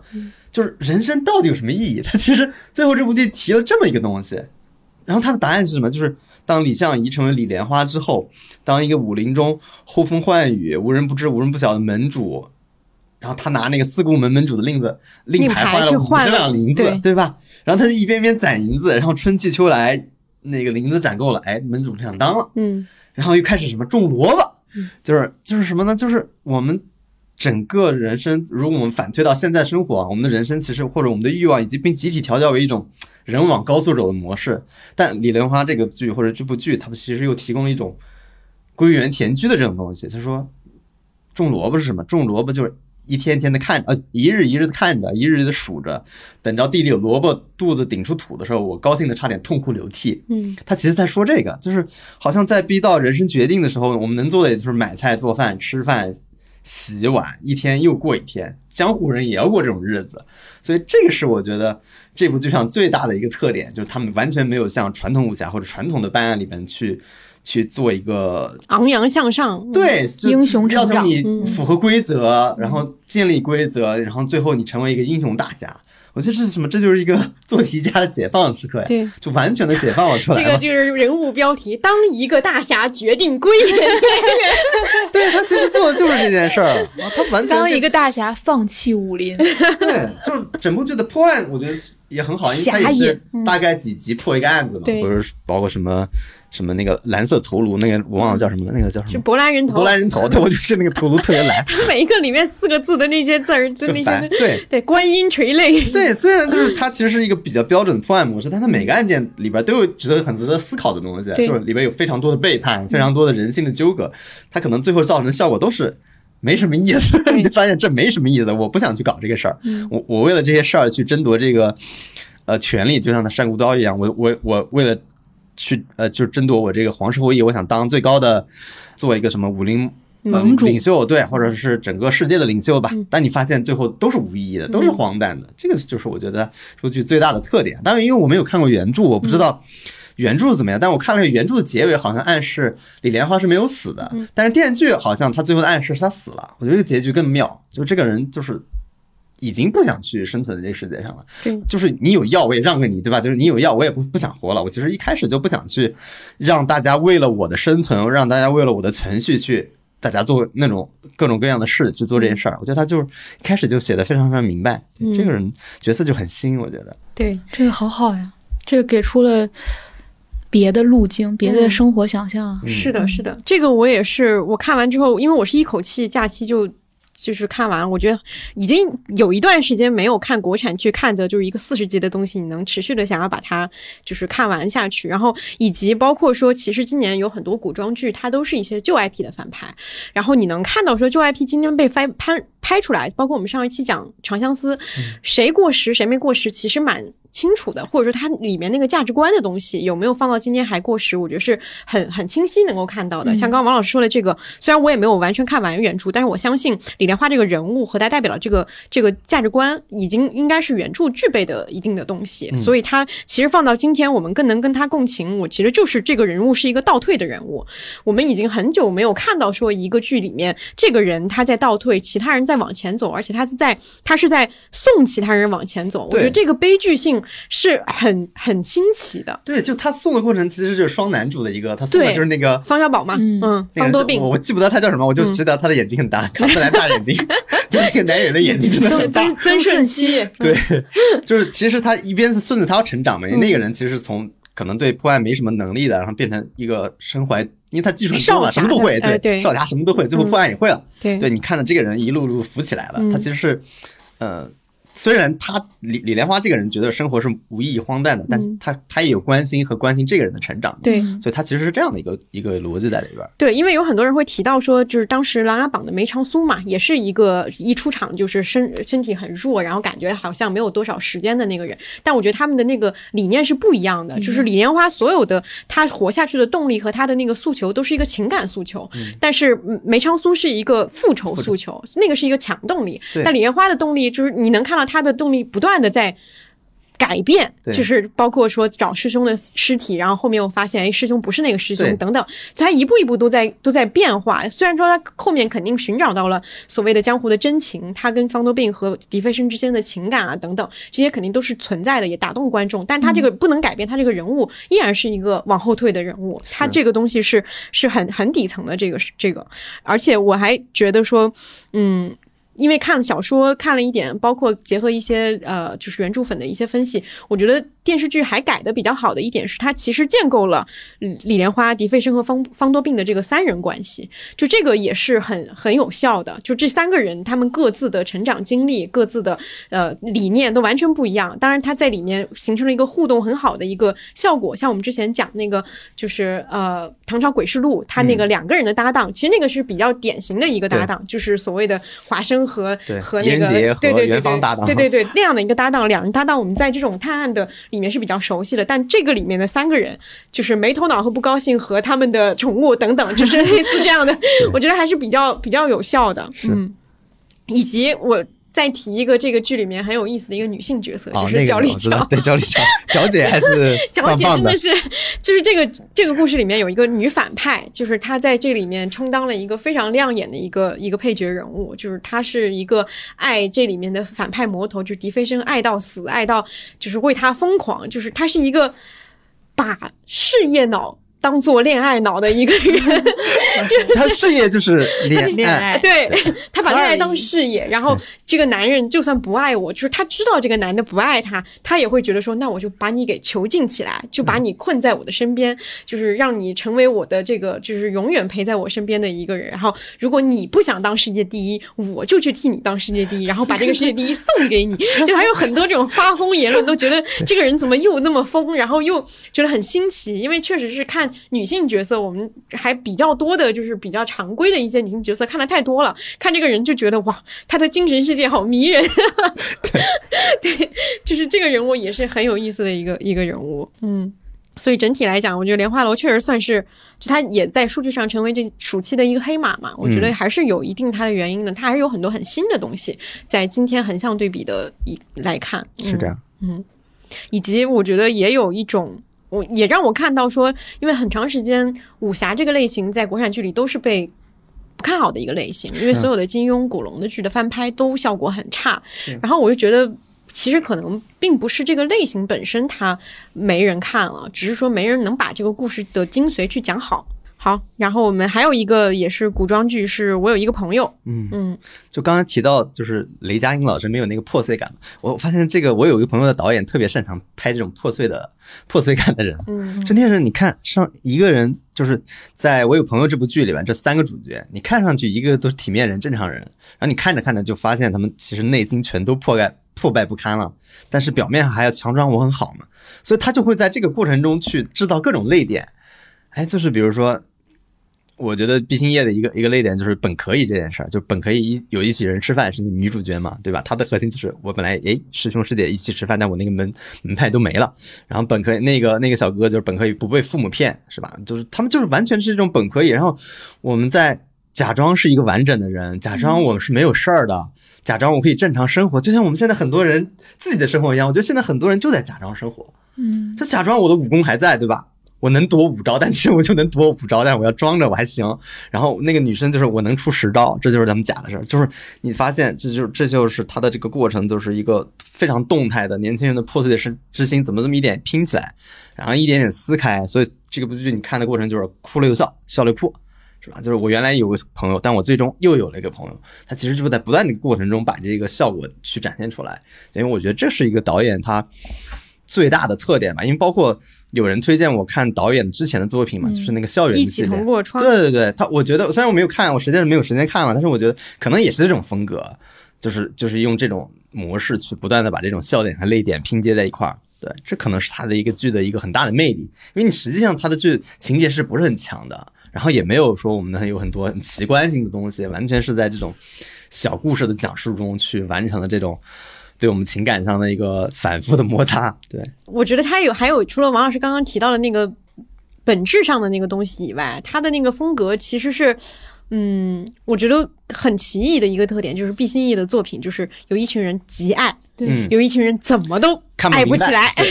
对，就是这个也是他为什么一直他的剧口碑很高，但是一直不能出圈的一个原因。他有一个自己独特的那种喜感的调调在里面，而且他对演员的要求其实很高。嗯，就演员，如果你 get 不到他的这个是的，是的，你的表演会很出戏。是的，是的，是的，就是也也是一个原因，就是他其实那个氛围需要一定的。东西去把它营造出来，它不是一个本子说谁来拍都可以，它需要你把它的一些笑点、一些梗、一些趣味去呈现出来。但是可能在这个过程里面，如果演员去减了一些分的话，别人看起来就会完全一头雾水。对，嗯，还是挺挺挺奇妙的一个一个东西。是这样，嗯。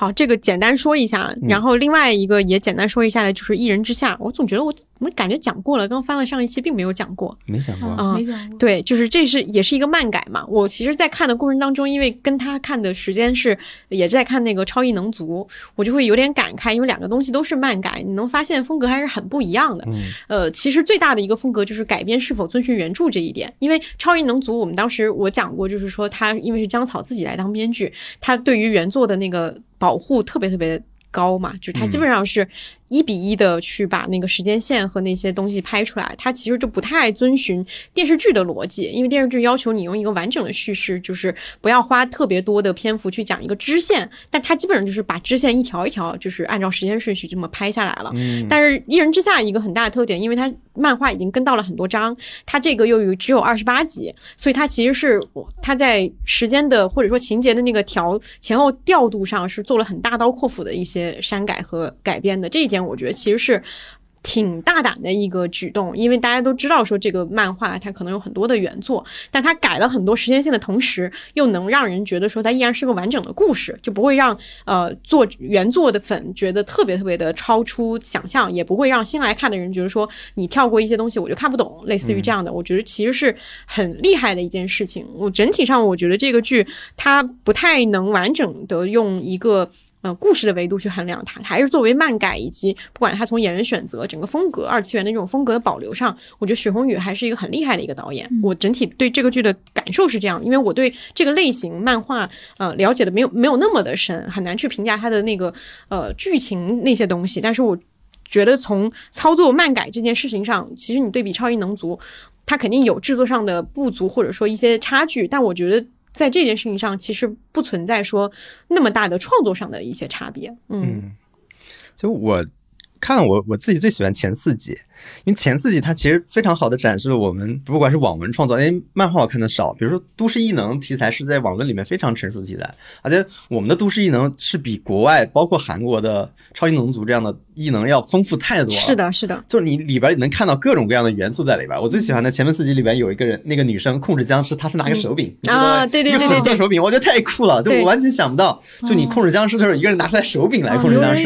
对对对对对，就太有意思了。然后你包括。比如武侯八卦阵这样的东西，就是你有中国的传统元素在里边的这种东西是非常非常少的，在国外你是看不到这些东西。就他的这种对于异能想象，就完全超越了要闪电、搞火，然后力量增强，对，能挨打。就他的东西全部超出了这些东西，这是非常好的，这是国产的都市异能里面最擅长的东西，就是这个设定本身。但是我自己觉得，就像你说的，可能因为我没看过漫画，可能它改编难度就是在中间阶段拍那个比武大会的时候太冗长了，就一直在比武，每天一集比一个，每天一集比一个。我说这个完全没有节奏的嘛，就是就这个是我我觉得不满意的地方。但整个我觉得视觉呈现上，它其实是有惊喜在里边的，因为我们原来没有过这种东西，但是。我觉得可能如果日后能在讲故事讲的更好的基础上，然后把这些设定真的跟故事结合在一块儿，就现在是有那个，比如说，嗯，比如说我们说武侯八卦的，就是那个诸葛亮的八卦阵，那他跟人他们之间的关系你得介绍清楚。嗯，就我我为什么是跟这个八卦在一块儿？这八卦的特点跟我人小时候的呃事情是不是有什么有什么关联？你得把这个说得更清楚。这里边其实只有那个那个叫什么？嗯，那个书叫什么？就读取人记忆的那书，其实嗯，跟他小时候是有关联的嘛，因为跟他妹妹的身世有关系。其实只写了那个，但反而主角就没怎么写。到最后我就反而觉得，我觉得塑造的稍微比较好的就是那个人，就是后来成了那个头头的那个反派叫什么来着？就全全信的那个那个掌门是吗？对，就最后成为全信掌门的那个会读取记忆的那个人，我反而觉得那个角色写的是比较丰满的，嗯，因为他最后。等于把他自己门派的什么他的爷爷啊，什么他的表哥啊，都都都把记忆毁掉了嘛。他其实是那么一个角色，对。然后我我觉得还有一个印象很深的就是他就是塑造冯宝宝这个人物的时候，他其实花了一定的篇幅去讲他的经历，就是那花了大概两三集去讲他过去的那个事情。就虽然那个部分我觉得。呃，他其实是一个很很强的一个情感的一个点，就是他到底这个人因为活了很很长的一个时间嘛，然后他也经历了很多很多事情，以及他为什么会出场的时候是一个没有感情的一个人，是就是他去讲那一部分，我觉得也算是，呃，他有点像是超异能组里面花两三集去讲讲透一个人的那种讲法。对。然后以及我觉得冯宝宝这个人物很有意思的一个点，是我看大量的现在网文里面很流行的一种无性恋女主角，就是爽文女主角，其实就像冯宝宝，就是能力超强，但她没有情感。嗯啊，然后但他没有情感的同时，他跟其他人那个情感关系又呈现出一种不是传统的男女之情，但是又好像有点什么的那种感觉。我就看后来再重复，因为我假期又重重看了一本我之前看了一个网文的时候，我觉得哎，这个人的很多特征就跟冯宝宝这个人物的设置是有相似之处的。就是我第一次看到有这样的人物，女性角色也出现在国产剧里面的，可能之后可能他还会有以各种其他的类型里面出现这样的人。对，这个是觉得还挺神奇的。包括我也觉得我很喜欢里面很多那种设置里面它是有中国元素在的。对，嗯，比如那个。呃，是那个道士嘛？他戴个耳机，就是那个，我觉得很帅啊，就真的很帅。对他又有现代的，就是你想象道士点外卖或者是什么之类的这种东西的王源奇穿的那个鞋子。对对对对对对。然后他们找了几个老戏骨来演，对，然后还说他们是 F 四，对，而且他们就过来说中在这个戏里面到中后段的时候，只有只有老年人负责热血，然后年轻人在躺平。对，然后他们我还看他们那个老戏骨的一个采访，就他们接这个片子的时候，都是因为他公司的员工很喜欢，特别兴奋，说你一定要演。对对对对，那个还蛮好笑的。我一直觉得他后面的一个笑点，就是老天师身上那个笑点，什么重金寻赏百岁老人。对，所以它还是我觉得还是有很多趣味、很新的一个东西。嗯，它的电影版沃尔善在对沃尔善在对。好，然后我们再讲一下《九亿人》，也是一个古装剧。我觉得《九亿人》有点像。不完美受害人的古装版，嗯，然后非常像，嗯，然后它结构上做成了一个挺有花式，就它是上那个上阙和下阙，然后它上阙其实就是七年前的故事，然后下阙其实就是一个热血组队的叙事，就类似于我们看《东京大饭店》什么那样的片子，然后就是就是讲一个人他怎么组队，然后把这些人召集起来，我们一起去复仇。然后它好处就是我觉得它在里面那个穿针引线做的蛮好的。首先，第一集我就吸引我往下看，就是里面它有一个觉得在现代剧都没有看到的一个奇观，就是把女性的那个物化拍的特别的惊人。就是你原来睡的是绸缎的这个床单，然后你被玷污之后，然后你就开始睡那个棉麻的那个床单。然后有一幕就是被损害这个女孩，她一间房一间房的去看这些绣这些绣娘们的那个床单，然后你看到有多少变化，就有多少受害者。然后以及是他每玷污一个女孩，他就会绣一朵梅花在上面。就是我觉得这个非常的惊人，就是他已经把那个就房思琪的那种，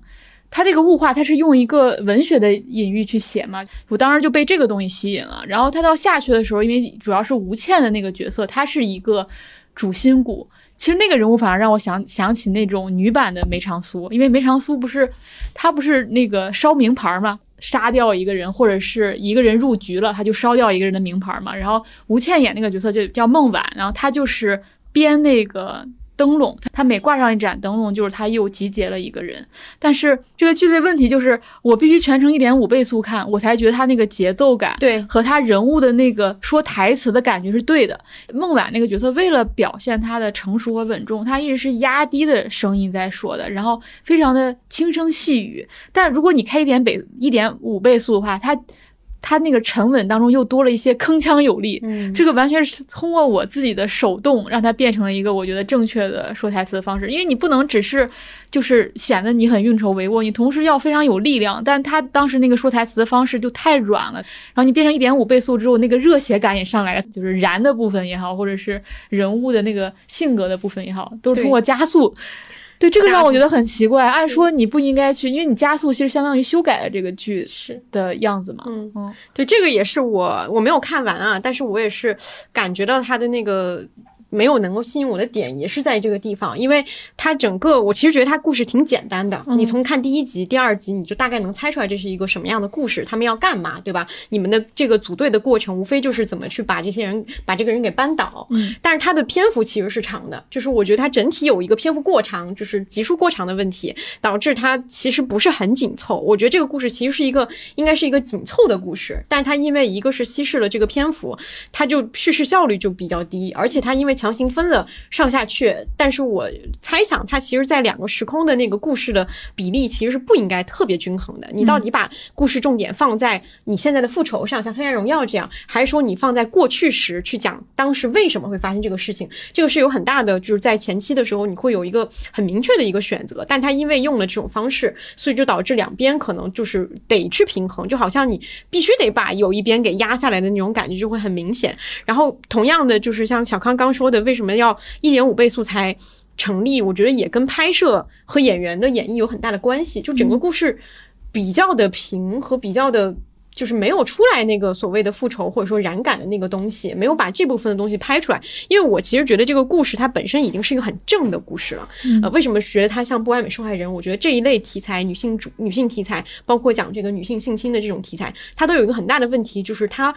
会让人觉得沉重。就不完美对很多人很多人弹幕说的最多就是我根本不想看上去，对，就是不想打开的一个原因，就是因为它特别的沉重。但是你拍这个片子，你本身就是为了说我要讲这个事情嘛。但是像我们去愿意打开它，因为我们对这个这个这个现实题材有有兴趣的。但你依然需要一定的程度的包装。我理解就是你把它放到古代，其实不完全是因为审查的原因，不完全因为在现代不能讲的一个原因。你也应该利用一些古代的东西去丰富这个故事的。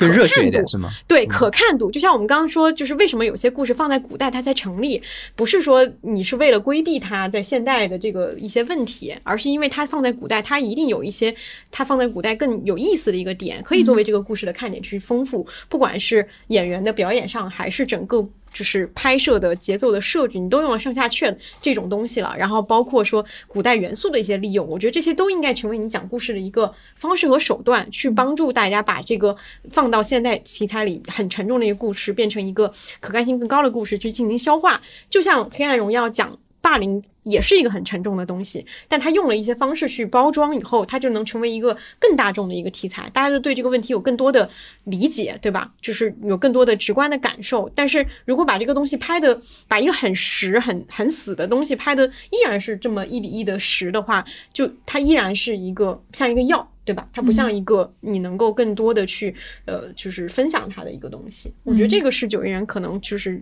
比较少一点灵动的一个一个一个点。嗯。然后这个剧，我当时我我诟病最大的地方是，他还是去拍了这个吴莲这个角色。这个吴莲其实就有点类似于《不完美受害人》里面这个成功，就他不是一个你看起来就非常厌恶的男性，他会写他是比如风度翩翩的，然后儒雅的，然后他是一个绣娘里面一个人生导师和这个技能导师这么一个很高位的这么一个角色。然后，但他还是用了一集去写他的原生家庭的伤痛。但那个很奇怪，他原生家庭伤痛明明是被他的父亲所伤害，被。被他当时的男性同伴所排挤，明明对他最好的那个人就是他的小娘嘛，是他是一个女性，但他的方式就是他长大之后去 戕害女性，我没有看懂这个逻辑。嗯嗯，其实大家根本不好奇这个人怎么长，你怎么长成了我无所谓。这个也是我我的思考，就是说，当你写这种题材的时候，因为你已经你你你昭然若揭了嘛，你写这个故事，你想要表达什么？那么如果你不用一种更顺滑的、更大众的、更故事性的包装去包装它，吸引更多人来入场的话，那么进来的人就是对这个你想表达这个主题其实已经很了解的人，那么你所表的是在这个过程里面的所有表达都会更被挑刺，对吧？就如果就好像芭比一样，嗯，你如果是一个商业片，就是来的观众可能对于这个问题没有太了解，大家就会说哦，我是第一次知道这个故事。但如果你做的是一个很窄的一个东西的话，大家进来的人就说我这个东西比你了解的多，那你一定得给我写准了。比如说哦，没有证据怎么办？嗯，呃，取证困难怎么办？然后那个舆论危机怎么办？然后给你泼脏。水你该怎么办？怎么去找到同盟？就是你每个环节其实我们都被教育过了，或者是你都见识过了。然后他又搬到一个不管古代的环境也好，再把它讲一遍。其实因为你你已经和编剧了解的一样多，对，甚至你可能比他了解的还更多，对，就很容易出现这样的现象。然后他反而应该他面对的群体是不是那么了解这个事情的人？嗯，对。但现在就《我觉得不完美受害人》也是，嗯，就是你来看的人。通常是你已经完成了或者接近完成了这个教育的过程。然后我们再来聊一个台剧，就是《有生之年》，这是吴康仁演的，对吧？他现在豆瓣开分八点八，林心如是制作人吧？好像对。嗯，这个这个剧我看了一集，我觉得挺好的，但是我准备接着往下看，还没有看，还没有看到后面。嗯，你就发现这几个台湾演员到处在演戏，对，到处都是吴康仁演，然后到处都是谢盈萱，对吧？就是这边有谢盈萱，对，这边没有，而且这里面有，但是这个不是也说他是男俗男养成记吗？对，有人说是对。但我因为我没看过《俗女》啊，我又不好下这个结论。但我觉得很吸引我的一点就是，很久没看这种碎碎念似的。就有的人可能不太喜欢这种家长里短的，但有的人很吃这一套，因为有的人会觉得节奏节奏太慢，我在看个啥？但你又发现，这种有的人就很喜欢这种家家庭的温暖给他带来的一种治愈感。嗯，我我是特别喜欢这种，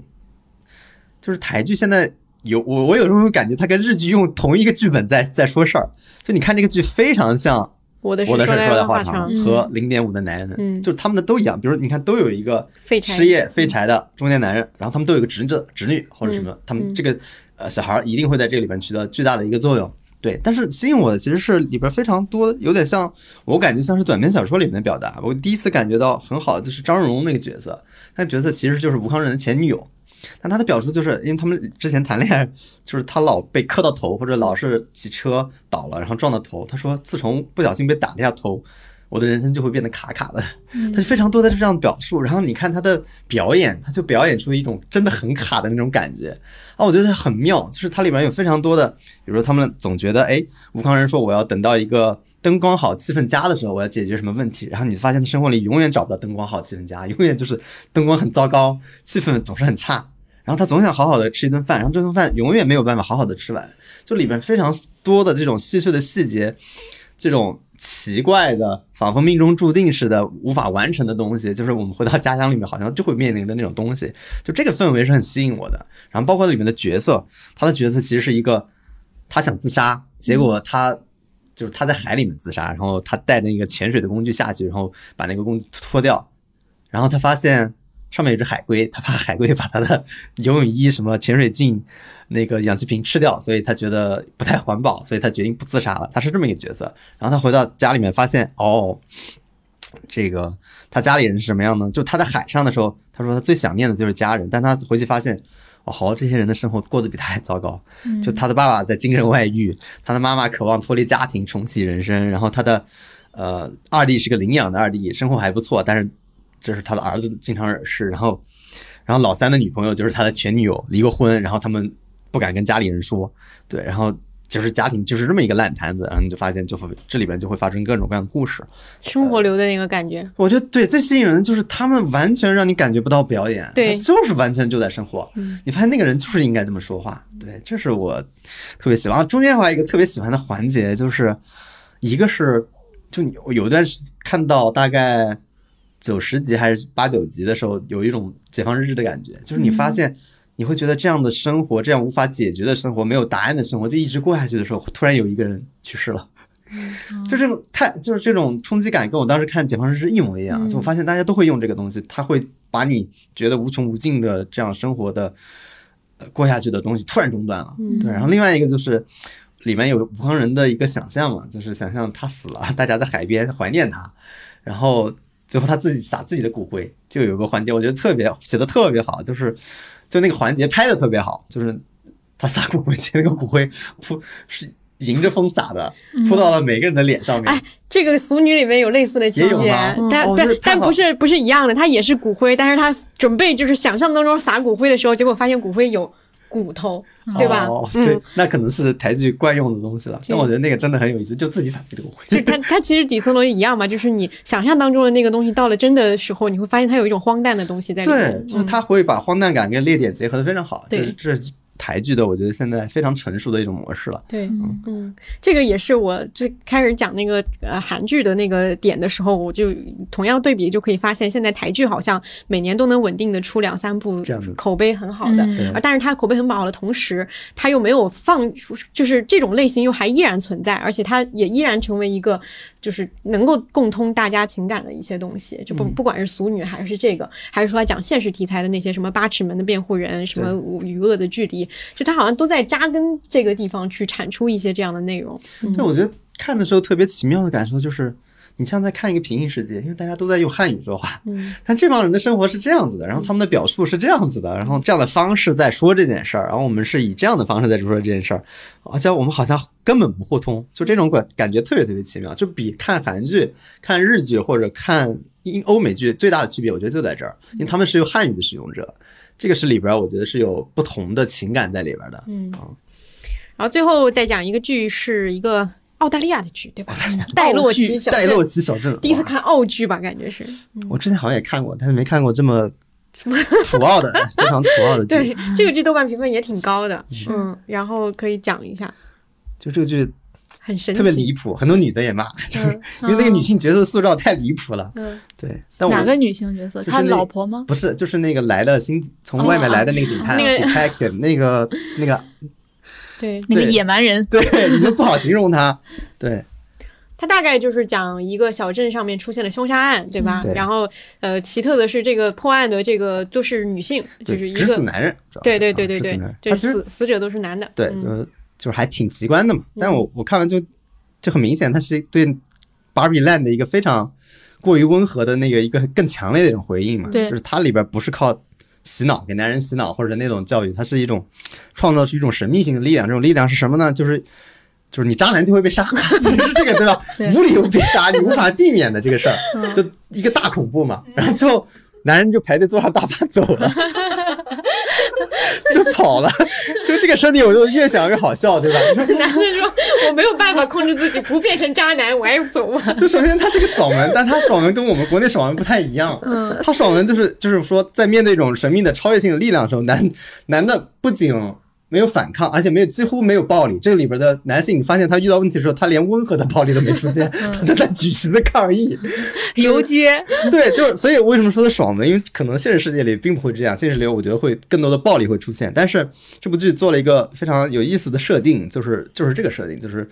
男性在面对这些东西的时候，他其实是低智的、脆弱的、无能的，嗯，而反而是这两个女警探，虽然这两个女警探身上有很多的毛病，但她们依然去解决了这个问题，这是我觉得一个剧非常大的特点。然后我很喜欢就是这两个女警探的设定，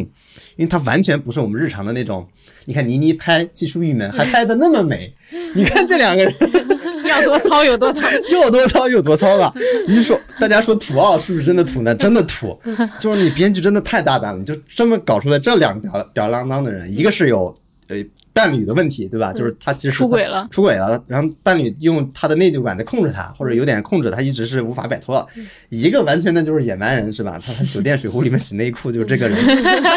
就这个人，他各种离谱的，然后呃不听劝，然后很自大，他展示了其实非常非常多的缺点，但但是你发现。最终，他们展示了所有的优点，就是他们有勇气去做这件事儿，然后他们有智慧，哪怕这个智慧是有限的智慧，不是那种我们传统的侦探片里面那种男性，就是特别牛逼，然后发现他女助理啥都不懂，然后就这个男的什么都懂，然后突然就灵光一闪，解决了这个问题，对吧？嗯这女性她哪怕是有有限的智慧，但仍然是有智慧的。然后同时他们是坚强的，所有人都非常脆弱，就男性尤其脆弱，但他们也脆弱，但是他们持续时间非常短，非常快就缓过来了。然后呢，他们还会去糊弄那个男性，就是我最好笑的就是那个女警探经常去糊弄他那个光头男上司。那男上司说，这个镇子里面死的男的都是伟大的人，都是最优秀的人。我说是的，是的，我我就是大家都知道这一点，他糊弄他，就他已经快崩溃了，就是这种，就非常大的，就是非常新的，就是在一个女警探或者是双方都是女警探的这个环节里面，我们是怎么解决这么一个案件的？对，然后包括呃。就是能力，他们也不是那种超能力的，经常不清醒的，看上去好像随时还会发疯，是这种的这种人。但是你发现他们有一种意识，就是始终追求对于案件的真实或者始终追求清醒的这种意识，从来不得不且过，对吧？嗯像是一种非常新型的一种，我们原来称的硬汉小说叫 hard boil，嗯的这很很像一个我不知道什么，可能叫 soft boil 或者 women boil，我不知道，反正就是一种新型的女性为主的 一一一种模式。对，就是你能写出这么一个女二的来，就是你就发现，你又同时我又觉得很合理，就是它发生在女性身上的这些缺点，对应了我们传统意义上男性的侦探小说的缺点。嗯传统男侦探缺点什么？酗酒。嗯，然后精神有问题，亲密关系有有问题，对极大的问题不睡觉。对，然后不睡觉，要么晚上不睡觉，要么就是半夜溜达，对吧？要么就是很严重的酗酒问题。你看女性的她的问题是什么？情绪问题、PUA 问题，也也有亲密关系问题，他们对应的都是这些东西。嗯所以你你发现编辑也在建立一套关于女侦探的三件套的东西，这是我觉得非常非常新的新的东西。然后最好笑的是结尾，结尾的凶手其实是一个与时俱进的女权主义者。就这一点我，我觉得他女权男是吧？对，他觉得他自己非常的与时俱进，这这已经大非常剧透了。就是他觉得我去杀男的是因为我是一个真正的女性主义者嗯，我在帮你们解决这个问题。我觉得这个放在 Barbie 里面也非常绝。嗯对，所以这个是我当时看的还蛮有意思的。就是除了这一点，包括里边经常能见到女性命题非常多嘛，就是女性所所展现出来的。哦，所以我们不不能去怪受害者，我们应该怪那个施害者。但这个话是从那个男性的角度说出来的，就非常有讽刺效果。所以他把一些性别东性性别的议题完全倒转过来了，同时他又在嘲笑，比如说他其实做了非常多的关于呃 gay 或者 les 之间的一些笑话在里边，嗯所以他不是一个完全的去控诉的这么一个东西，他其实是在建立一个，呃，我既嘲笑了男人，我也嘲笑了女人，我也嘲笑了呃 LGBT 群体，嗯。他其实嘲笑了非常多东西，也嘲笑了很多关于我们通通常的关于呃很多议题的这个刻板印象吧，所以我觉得非常有有意思。然后我突然就觉得侦探小说其实是一个非常适合做一个尝试的，就是在这里面可以有不完美的女性出现。嗯嗯就我们我发现很多小说类型，或者说很多电视剧的类型是不可能。首先，现代剧是不可能出现这样的角色的。嗯这样角色只有出现在侦探剧里边，我觉得是合理的。因为首先，侦探剧里面允许缺点，因为嗯缺点到最后都会变成你作为侦探魅力的一部分。对，而大家对于侦探的要求就是你能破案，所以这也本质上是一种对于强者的豁免权。对，它是豁免权。只要你最后能破案，你最后有这个能力把最后所有事情解决，我其实是不在乎你那些小缺点的。嗯所以这个就是为什么在这个剧里边，你哪怕这个女性特别不完美，已经是到糟糕的地步了，她还是有呃建立的可能性的。对，这是我觉得特别有意思的地方。我觉得未来可能会有更多的这种关于女侦探的这种戏。这个剧确实，我觉得看的时候，包括它那个设置，就是两个女主角那个设置，就让我觉得说，天哪，这就是一个完全我的脑子怎么都想不出来的一个精神状态和一个文化环境里面的人会写出来的剧，就是那种感觉啊，整体的那个风风格，包括我看到那个就是两个人一起去。去去访问那个受害者家属的时候，那场戏不是也讲他们两个人各说各的嘛？对就是那个场你就崩溃了，对对我？崩溃了，让我觉得说，让我想起了我看那个《地球游戏厅》里面，有时候老罗和他们讲话的时候那种感觉，就是整个场面已经失控了。但它是一个写出来的剧情，我就觉得很神奇。对，就一个人其实是他是想面对受害者，我想更温和、更理性的。一个人完全不管完全不管对任何逻辑，其实呢，就是你看上去是缺点，但是它成立。他通常我们是很难看到这样的女性角色的，嗯所以我我看的是很惊奇的，我觉得很有意思。虽然它有有些地方可能会有点儿呃爽文的那个逻辑过度的呈现啊，就是男性过度无能了，但是就是你的对手太弱了，有点，但是他那种无能，我想我知道他是为了制造出那种荒诞效果嘛，就非常非常好好玩的一种效果。嗯，但是这种角色的创造，我觉得是特别新的。我反正没有在其他的剧上看过这样创造一个女性角色。嗯包括我去看评论，其实很他也他们也是被很多女性骂的嘛。虽然它是一个非常典型的去呃女性主义的剧了，就是嗯完完全全在反男权、反父权的这么一个东西。我看到有个豆瓣短评说，这就是男人看电视剧的感觉吗？对我的，我有个朋友他说，最吸引我去看，我我我原来其实不太想看的，我以为他是那种无脑去嗯写的嘛。他说他第一次感觉到电视剧里面的爽是什么意思。哦，嗯。啊、我就觉得这个评价太有意思了。嗯。就他可能意思就是就是有很多很多人在看芭比之前是不知道电影里边的爽感是什么的。他说嗯哦，对。原来一直以为男性的爽是这个东西啊，原来真正的爽是这么样的一个东西。他说他看这个剧就真正爽是这么，因为这里边的其他的弱智角色都是男的，对。而女性角色都是有魅力的，智商还是还是可以的。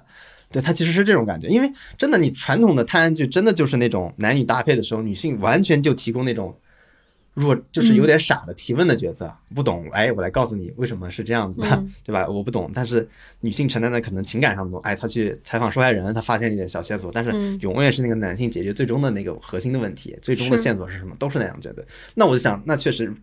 站在女性立场上，你看那种侦探剧，你真的会有爽感吗？你真的那一定不会有爽感的，爽感都在那个男性角色上面。嗯，所以你要看《莫斯科行动》里面两个被奸杀、两个被割喉的女的，你再反过来看这里面男的一个大巴拉走了，你会感受到 对你参差。对你确实就能体会到男性看电视剧、看影视作品那种每次都能给予的快乐嗯对爽感。这因为其他的脆弱的人都不是男性，就比如嗯如果正常的里边，那可能女女生吓坏了，会有这种情节。嗯。但是你在这个剧里边，完全脆弱的都是男性，而且他的出现的频率会非常高，而且特别好笑。嗯，嗯，电视剧我们就讲完了，然后讲一个纪录片，嗯是这个月感觉还挺挺算是小对小热门的一个纪录片，就是嗯奈飞出的贝克汉姆的纪录片，然后一共四集，嗯。嗯，我觉得这个纪录片它给大家一个共同的一个感受，其实是因为它确实做了很深度的从他开始踢球到现在的一个生涯的生涯的回顾，然后里面又有大量的历史资料，又有很多我们曾经很熟悉的人，至少就是我我是一个不看球的人，不看球人也都知知道的一些人，嗯。他都会出嗯现，然后你看的时候就会有一些。就是什么千千禧年代的余晖的那种感受，对。很很强烈。嗯，我首先第一个非常强烈的感觉就是拍外国人物的纪录片好容易，因为他们有丰富的家庭影像。嗯然后贝克汉姆他爸说，1000我有一千三百到一千四百场他的比赛录像。对，他说他的那个影视素材太丰富，比如说他小时候那些。院子里踢球的场景，他的嗯房间，他的衣柜，然后他接受采访，接受采访，然后更衣室，就等等这些全都有素材。这个素材多到他可以用一条视频回答另一个视频的问题。对对对嗯，然后第二个很强烈的感觉，就我觉得这个片子剪辑剪得非常好，应该能拿一个什么最佳剪辑奖之类的，因为他有大量的采访嘛，然后他那些人物的采访，包括那些影像资料的对应，都能形成一个非常好的剪辑效果。比如说，贝克汉姆说搬去洛杉矶我很不开心，然后下一句他就捡维多利亚说我超级开心，嗯。然后那个贝克汉姆说我肯定没变呀，就讲他那个商业化之后，嗯然后下一个就是爵爷说毫无疑问他变了。他有大量这样子，包括他那个衣柜嗯，他一打开那个讲贝克汉姆是一个很喜欢整理强迫症。有强迫症的这种，然后他本来要拍他那个童年的衣柜嘛，但打开之后下一秒是他成人现在的衣柜。现在的衣柜，嗯。他有很多这样小设计对，有很多这种非常好的、非常棒的转场。包括让他们看自己过去的视频，哦对我也那个喜欢那个一一个。一整脸对怼着嘛对对啊，然后直接的转场嘛，嗯。他其实是一个人通过电视屏幕，然后转到另一个人，对。对他们两个人物之间就勾连起来了。嗯。是剪辑，不光是这些转场，还有就是素材上的剪辑嘛。比如说他讲那个曼联后期那个换教练非常快，然后他就会用高速快速的剪辑告诉你这个教练两天换一次，两天换一次，两天换一次。然后包括他在，你像贝克汉姆他的职业生涯是很长的，然后你要选哪些重大节点，他他的那个详略，这个也被人诟病，有人觉得非常重要的比赛他没有讲或者怎么样，但是嗯这个就是体现你视角的问题，你嗯认为。对他而言，最重要的比赛是哪哪几场、嗯啊？你就要把它最大篇幅的放进去，然后其他的寥寥带过。我就首先是曼联球迷，所以这些事儿太熟了。嗯 然后同时，贝克汉姆又是我从小成长过的一部分，嗯就是你小时候这些事儿你都知道，但是呢，你其实没有完全的知道这个全貌是怎么样的，嗯你只知道这些事发生了，比如他他曼联，然后他那个。呃，在世界杯上踢人下场了，发红牌，英国人很讨厌他，但你不知道什么程度。嗯。我第一次看到这个程度是这种程度，我我首先惊讶的就是，首先那个教练，就他们，你看那个教练就是完全甩锅嘛，就是说这完全是贝克汉姆的，就是他妈他爸，包括维多利亚都很恨这个人，他说你压根不是个男人，那个人，嗯。然后就你发现哦，他原来是被英国全体英国人被抛弃了这么一个感觉。他其实遇到了一个非常大的挫折，然后到最后你能发现，整个最后接纳他的只有那个，反正我看到那我是哭了，对吧？就是那个福克斯跟他说，We look after you，嗯就所有人都抛弃你，这我还在照顾你，因为前面塑造他就是一个大爹的形象嘛，就是他不允许你做这个，不允许你做那个，你的。训练鞋只能穿黑色的，对吧？他一直在说这些东西，但你发现，就这个整个曼联的氛围或者那个时代氛围就是这样，曼联就是在一个福格森为家长制的前前提下，很多乖孩子，贝贝克汉姆可能是当时唯一一个不乖的孩子，就是他一定要家长制的好处和坏处对好处坏处都有。嗯你发现这个东西很难说清楚，你一方面可以说他爹，你一方面。在这个爹，就是在你最危难的时候，是可能除了你的老婆，唯一给你提供庇护的地方，那就是老特拉福德球场，就是曼联这个这个球队。所以这个我当时印象非常深，包括那个布莱尔都在说都在说是因贝克汉姆的问题，对吧？就是这些这些人把输球的所有责任都甩到他一个人身上了，就是这个是我印象非常深的。当从曼联球迷的角度，从一开场。你看到如此年轻的贝克汉姆和福克森，包括那个夏普的球衣，如果你是老曼联球迷，他是最经典的就是赞助商夏普，嗯，你就基本上看到那就开始哭了就可以。对，就是哭点对我来说是非常非常多的，因为那些基本上是，嗯、因为我从我的年龄来说，比如说九六九七年，大概就是我们小学到初中那个阶段，我们那时候。很简很很直观来说，我就是因为贝克汉姆才成为曼联球迷的，嗯所以那个时候贝克汉姆的影响力完完全全超过曼联这个俱乐部的。是就很多人不知道曼联是什么，但是你一定知道贝克汉姆是谁，对吧？尤其他跟呃维维多利亚结婚之后，他们成为男女朋友之后，他的影响力是完全超越一个足球运动员的。他是在流行文化对他是在流行文化里面承担的，这包括可能很多女生都会知道这个人。对对，所以他的成长其实是完全伴随我们的成长的啊，这一点我看起来就会特别有感触嘛。嗯嗯，是。我当我当时看就是贝克汉姆和福克森那个关系，我最打动的一句话是，他说：“你不会永远爱你的球员，你的爱是基于球场上的表现，而不是场下的关系。嗯。虽然这句话非常冷酷啊，但是我会觉得这个才是那个关系最真实的部分。如果我去报道曼联的话，我感兴趣的是那个 曼联的那个前台奶奶，啊嗯，，他干了很久，他一直到今天对好像还对，现在。还在，他那儿写的是杠2023二零二三，对嗯，而且他很神奇的是，他有一种我因为在这儿待了太久，有些事情我我能说，有些事情我不能说，对我都心非常有原里门儿清则，，对你别非常有想蒙我，对吧？对。他问他有没有子弹，他说这个不能说。对，嗯就是这家俱乐部是个归属感非常强的俱乐部，它的门卫、它的前台都是有故事的。嗯。对，然后我觉得这个除了除了这些以外，其实肯定最值得就大家还关注的就是他跟维多利维多利亚的关系。对最最最早出圈的这个梗就是他说我是工薪阶层嘛，劳工斯莱斯工薪阶层。但那个我会觉得他有点他们俩在做戏的感觉，对，就不是真的说就是维多利亚，就是他们俩在玩儿。哦，我觉得他俩有一个很神奇的一点是，你知道他们身上有一部分东西是做戏做出来的，嗯但是同时又有很多东西还挺真实的，或者哪怕说他做戏，但你并不讨厌。对，哪怕是是做戏，也已经是很罕见的东西了。我觉得看他俩的关系有一种复古感，不知道为什么。嗯就是你现在看再看任何情侣，有的要么就是做戏做到你完全觉得那很假，对有的要么就是你不不觉得那个东西很高明，但他俩那个东西就是很自然、很高明又我，我很真。就通过这个纪录片，我觉得有个答案，就是他们俩面临过最强大的敌对人。嗯当两个人这种关系，你面临一个无法匹敌的敌人的时候，我觉得他们的关系就非常不一样了。是，嗯就是你说当时全英国都在反对他呀，嗯都在都在苛责他，都在骂他，而且就是他甚至他出生的儿子的生命受到威胁了。嗯对就是那种程度上，你你们作为夫妻，你们要共同去对抗这个敌人。对这个敌人太强大了。那我觉得这个跟一般的我们夫妻关系好像就很不一样了，是就是这种扶持感和这种，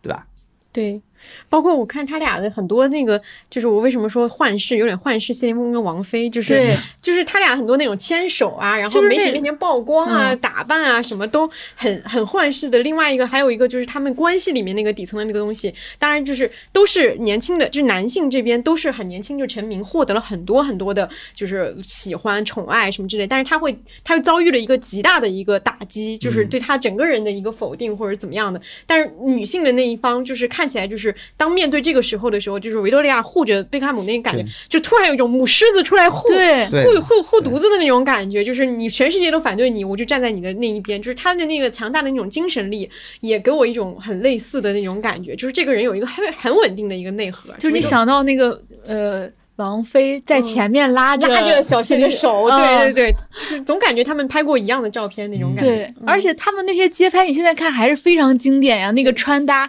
就是你看咱们现在的狗狗仔偷拍，嗯就是很没意思，对吧？没意义，就是很狗仔水平太差了很日，就这个让我回到了一个年代，就是狗仔偷拍的那个年代。对就原来的英国媒体不是非常里面还有非常强的，那个两个两个两 个兄弟两个壮汉是吧？还接受采访，两个特别高兴，我们拍到了啥啥啥啥啥，我们都有。哎，那个我们没拍到，我们很生气。对啊，现在我们不是不是不会去偷拍人家小孩了。就那个时候伦理其实没什么伦理，尤其是是英国媒体，尤其是舰队街或者是呃呃英国是那个是叫哎算了这个看太阳报我忘了嗯英国的媒体那个叫叫什么叫什么，应该是舰队街，嗯就是有一系列的报纸，而且那个时候是随便拍，就是就是完全没有任何底线的去拍这些东西。嗯对就你看那两个他写的 Manchester Paparazzi，对曼曼曼城就是呃这个城市的那个狗仔队，他们俩也没什么，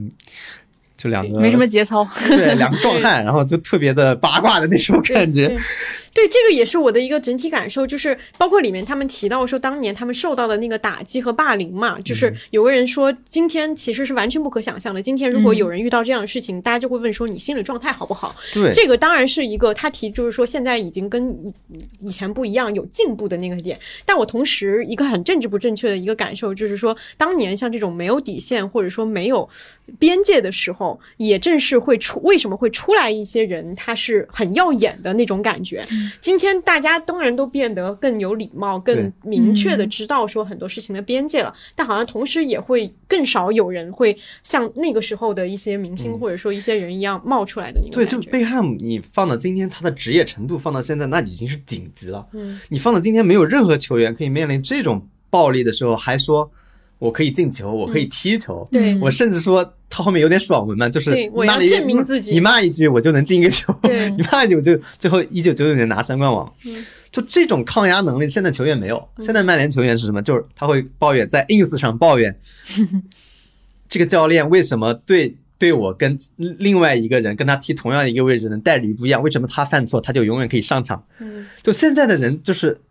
我我可以说更脆弱了，就现在球员非常脆弱，包括现在球员的个性，其实相对于那时候已经，我们足球场上允许的个性已经非常多了。你看贝克汉姆那时候其实不允许个性嘛，剃个头都会被大啊，对，家讨论。你就一穿个球鞋，剃个头，就是不准穿个白球鞋，对吧？就会被教练怼。就是那时候是弗格森的那个时代，但是同样的，它带来的后果就是你的球员的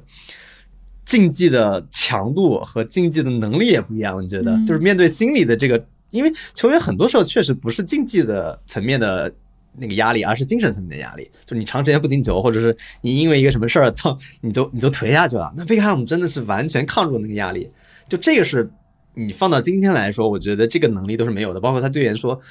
百分之九十九的人面对这种压力，你基本上就垮了嘛，嗯对吧？就是让他去分析为什么他可以站起来，就那个印象我很深。就是三冠王是踢角球那个时候，他说他累的已经要躺下去了，然后踢角球，他说那个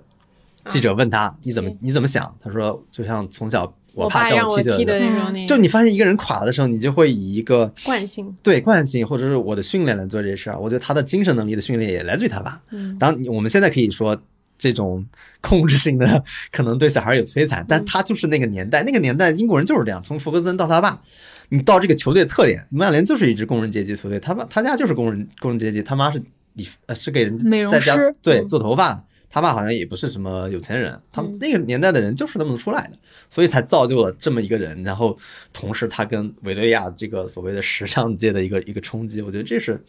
真正的属于那个年代的一个巨星的一个感觉。对但现在你看巨星的感觉，梅西的感觉跟贝克汉姆就完全不一样。梅西就像刘德华一样，就是低调周到、对，低调。兢兢业业的，就是爱家他的球技都是那种你看不出来特别闪耀的，他球技非常好，嗯但他会融合到里边，不让你觉得我我这个有多了不起。你看贝克汉姆的球就是那，要么就是一个弧线任意球，对，是吧？要么就是一个非常在半场直接踢进去，对，要么就是温布尔登那场球直接半场进去了，然后他生活也像他球一样，但你看梅西的生活跟他踢球是一样的，就是老婆孩子热炕头。对对对对对，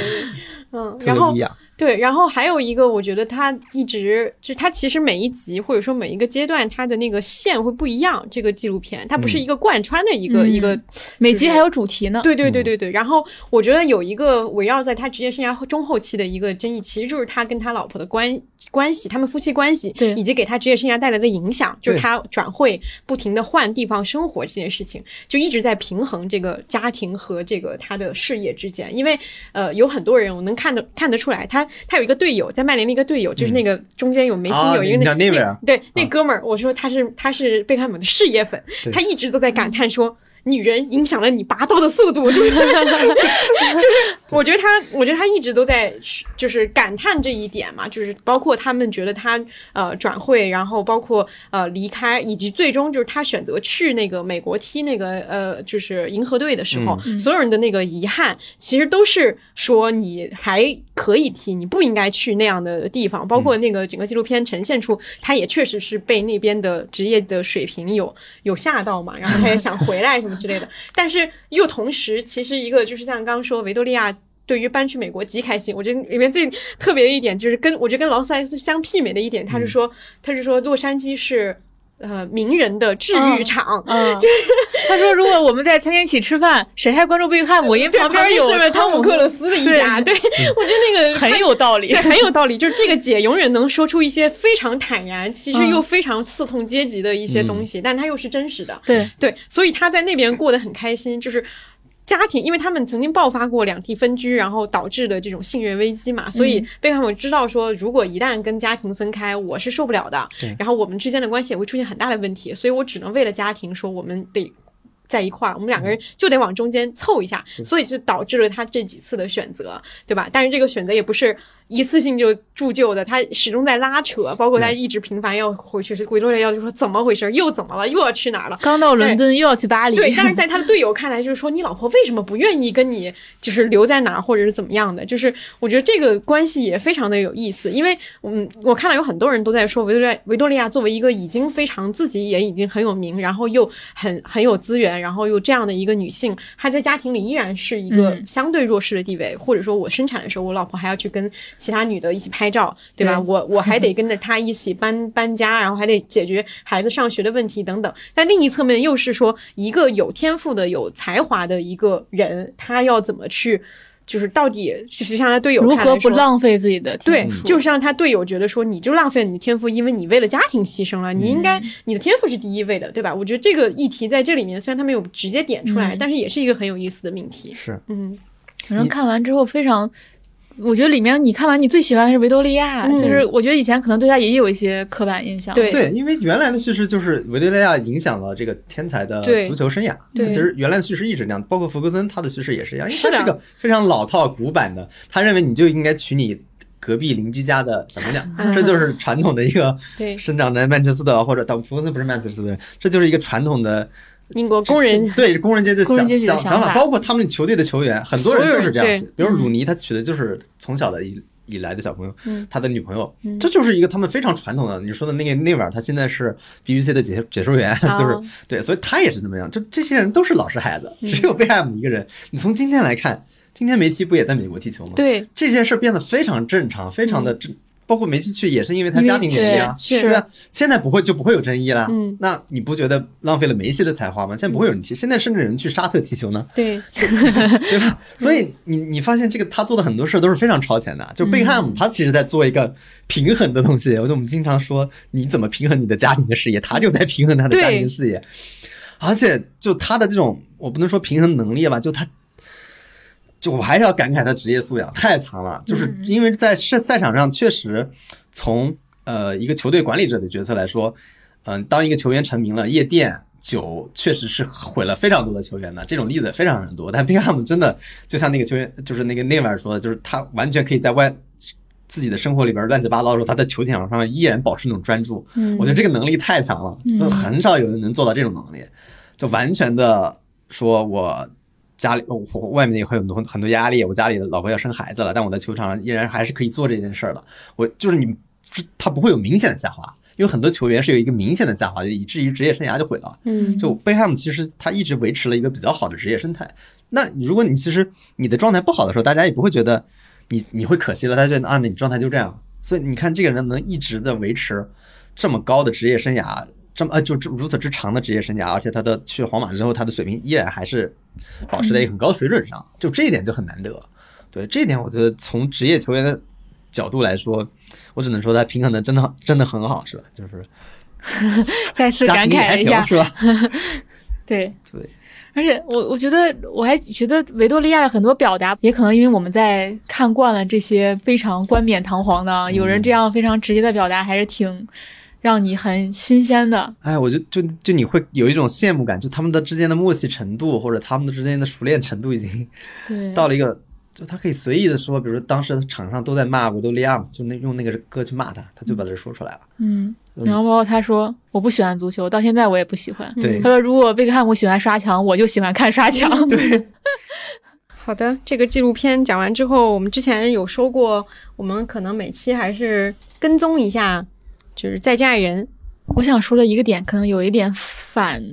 反大家的直觉吧，就是我突然有一种感觉，我觉得我看这一季看着看着，我突然不想再用微观视角去评论，就是去观察一个人的表情，观察一个人的他说的话当中有哪些漏洞，然后再去揣测他们的关系了，而甚至我也不想去评价。谁好谁坏了？我突然很想觉得，从一个微观视角切换至一个宏观视角来看这部剧，就放弃了像我们在第一季和第二季非常热衷去做的那种解读一个人的表情和话语。对，然后对于别人该不该在一起，该不该分开，我发现我没有兴趣了。就是我可能更多的换在看这些不同人的性格上面，然后我也很放弃去。寻找一个答案了，然后我觉得我好奇的就是他在探讨了一个问题，这个问题是挺新的，呃，就像傅首尔说的，他说我们是真的是这段婚姻是走到终点了，还是说他只是遇到了一个重大的关卡？我想去探究是前者还是后者。然后他其实终点他落实到也不是说我还要不要这个婚姻，而是关于说我想过一个什么样生活的一个思考。所以他其实不是关于制度的思考，也不是关于关系的思考，他就是还是落到了一个人他想要什么样的生活。我觉得我更多是切换到这个视角在看，就是我看的越多，我越对前者原来我们很习惯的那种方式越来越没有兴趣，然后越来越偏向这个角度。就感觉这一季已经没有人能够调动起你，或者说我们之前在前两季的时候分析或者说了解的那种关系模型也好，或者说人的那个类型也好，想聊的话题也好，可能在这一季都已经。已经聊透了，或者说聊过了，有那种感觉，或者是我觉得社会也在发生变化了，就是，呃，那种微观的关系，它一定建立在一个重大的前提之下，就像我们上一期聊的，就是亲密关系需要经营，嗯，一定需要学习，然后一定需要去修复，这个前提，我觉得现在它在被动摇，嗯，所以如果这个前提不成立的话，好像你那个微观视角又有什么那么重大的必要呢？对，反而是那个宏观的变化是我更。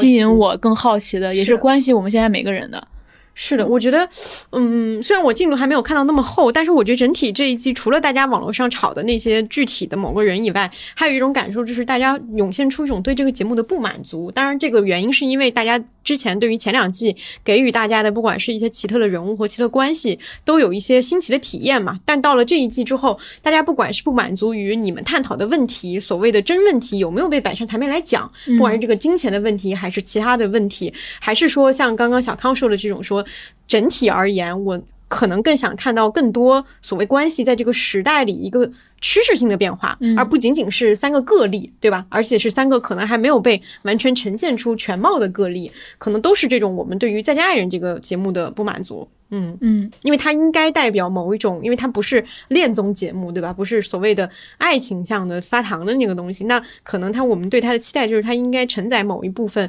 呃，这个时代的一种情感变化的一个一个一个体现。嗯嗯，因为我确实觉得，就这种爱情关系是当下。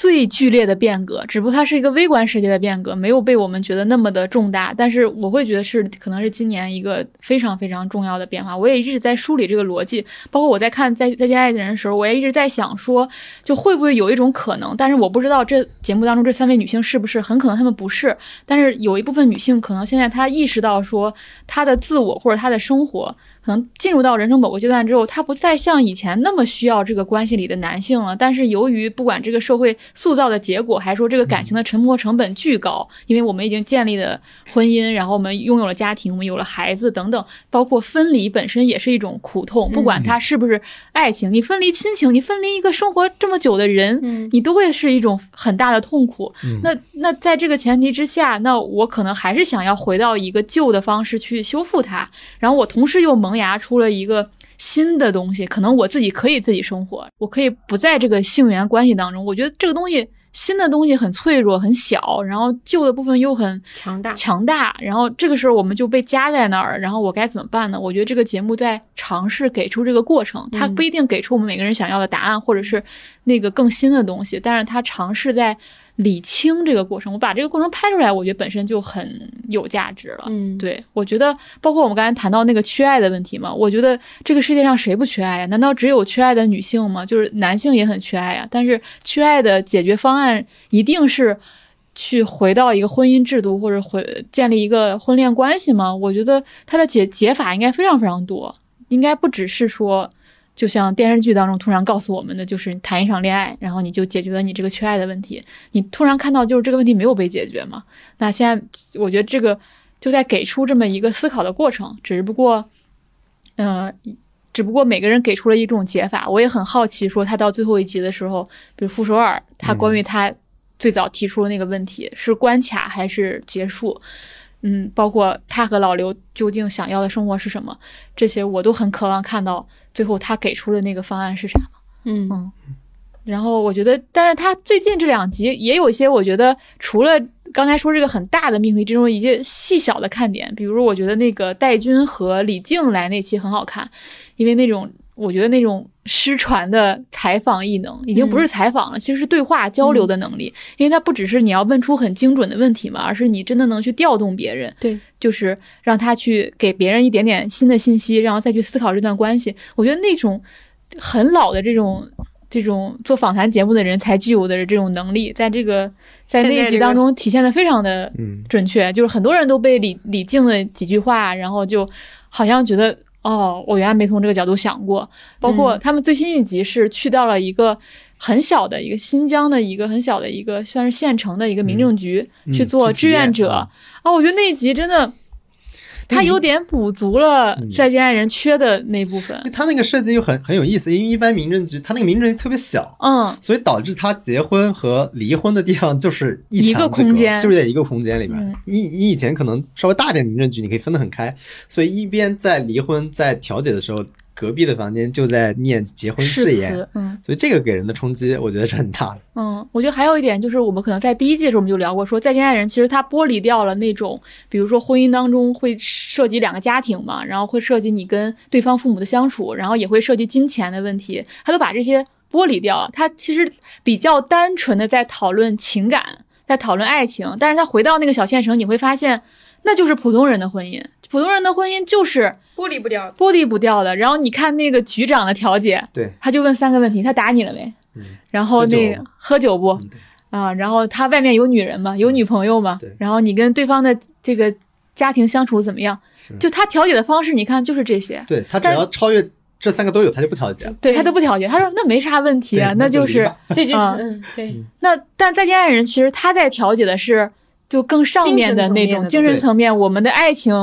有没有爱情？我们人生的期待啊，我们对想要的生活，嗯，他这个是我我自己看到现在不太满足的地方，就他到现在都不去探讨那两个男人的事业的问题，甚至三个男人的事业问题。嗯，就老老刘首先没工作的，非常明显，那个张硕的事业明显是有问题的。他应该是半嫁接在睡睡的商务对吧？但他们一直不聊这个问题，他们一直在聊交流和沟通的问题。问题我已经很不耐烦了。他们他们的问题显然不是一个交流沟通的问题。然后老纪的问题也是，就是他。其实是为了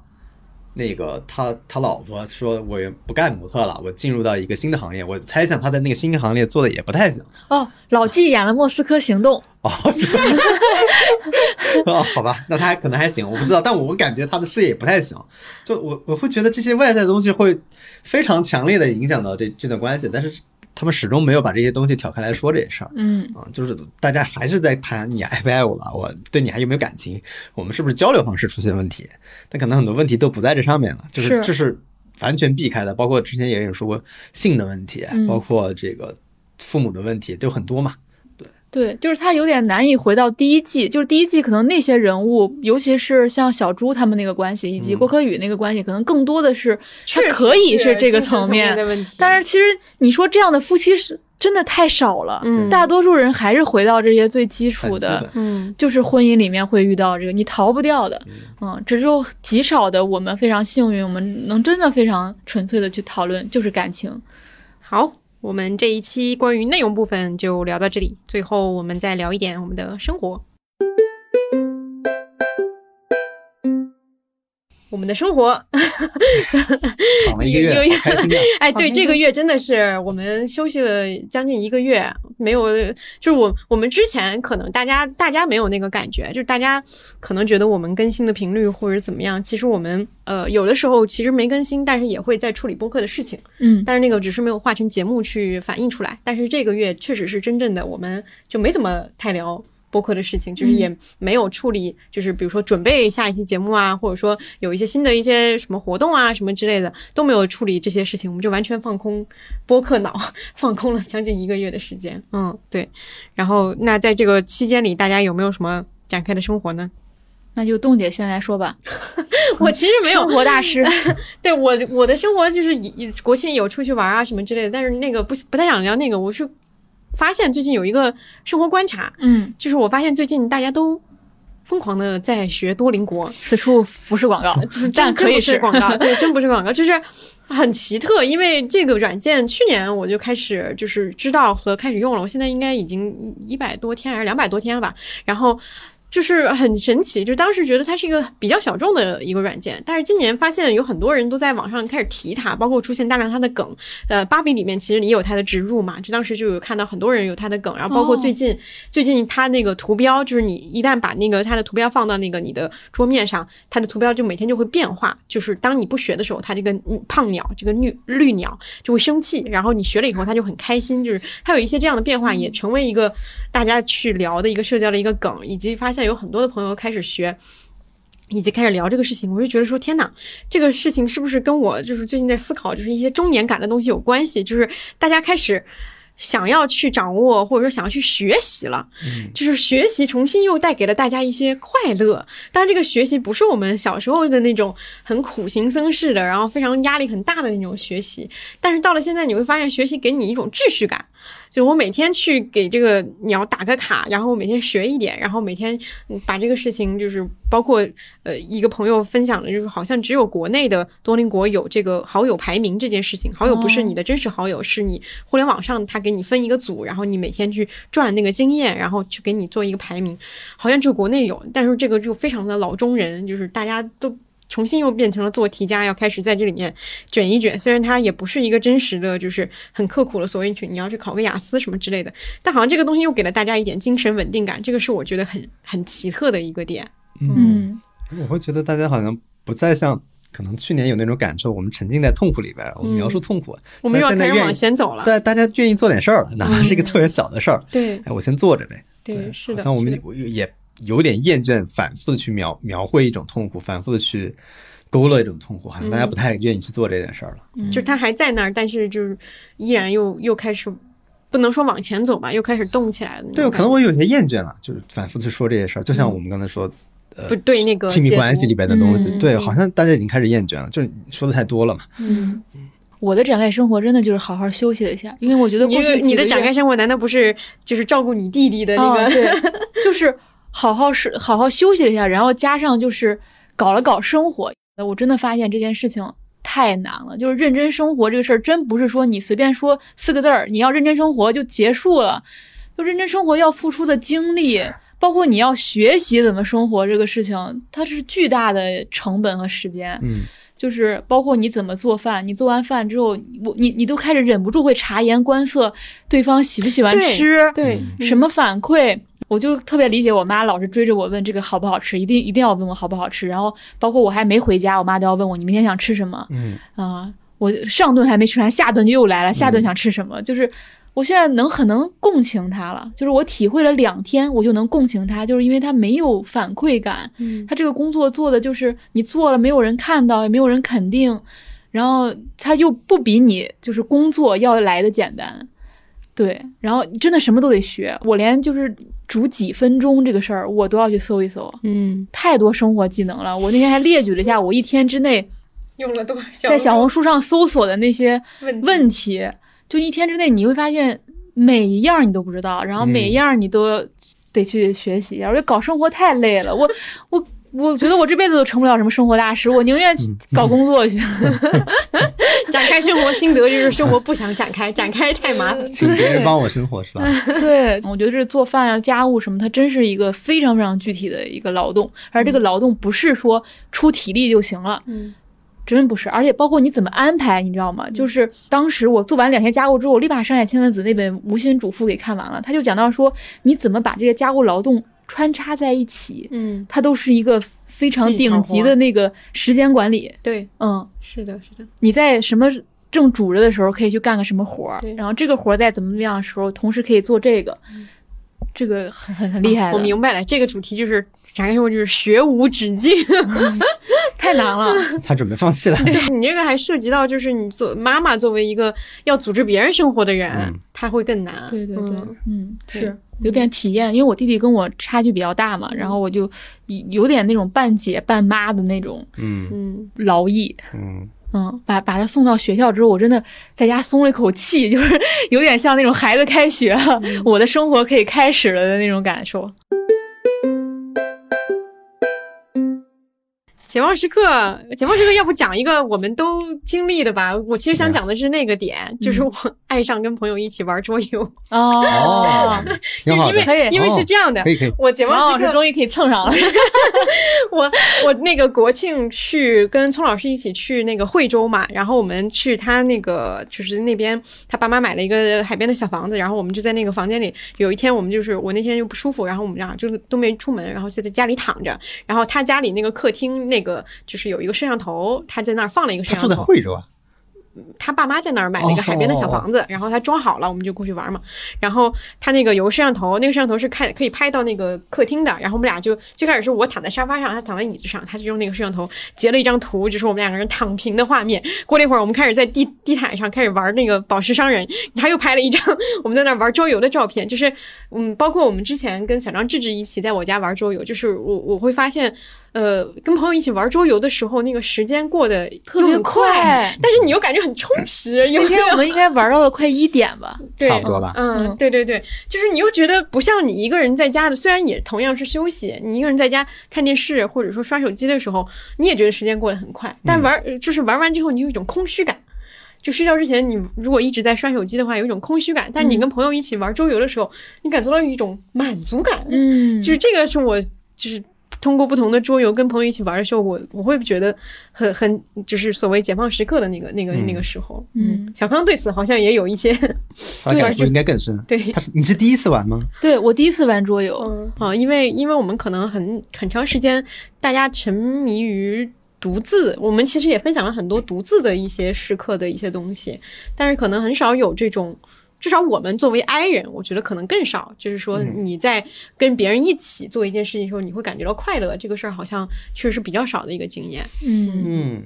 因为大部分的这种场合，我们会觉得很尴尬，或者说不知道该说什么，不知道该干嘛。我觉得越来，就虽然这个 MBTI 现在很流行，我觉得我我会越来越容易接受这种很多人一块做事儿了。就可嗯可能我现在可能前段时间，包括前段时间，我不是也跟同事出去玩儿嘛，去北戴河，不去那个阿那亚去玩儿，就好像你对这个事情接受接受，我觉得接受程度更高了。我也不知道是更高还是已经很熟练了，就是你发现这个东西没有什么，就很安全。嗯就并没有什么，或者说大家更熟了，我也不知道。就是你你对这种东这种东西的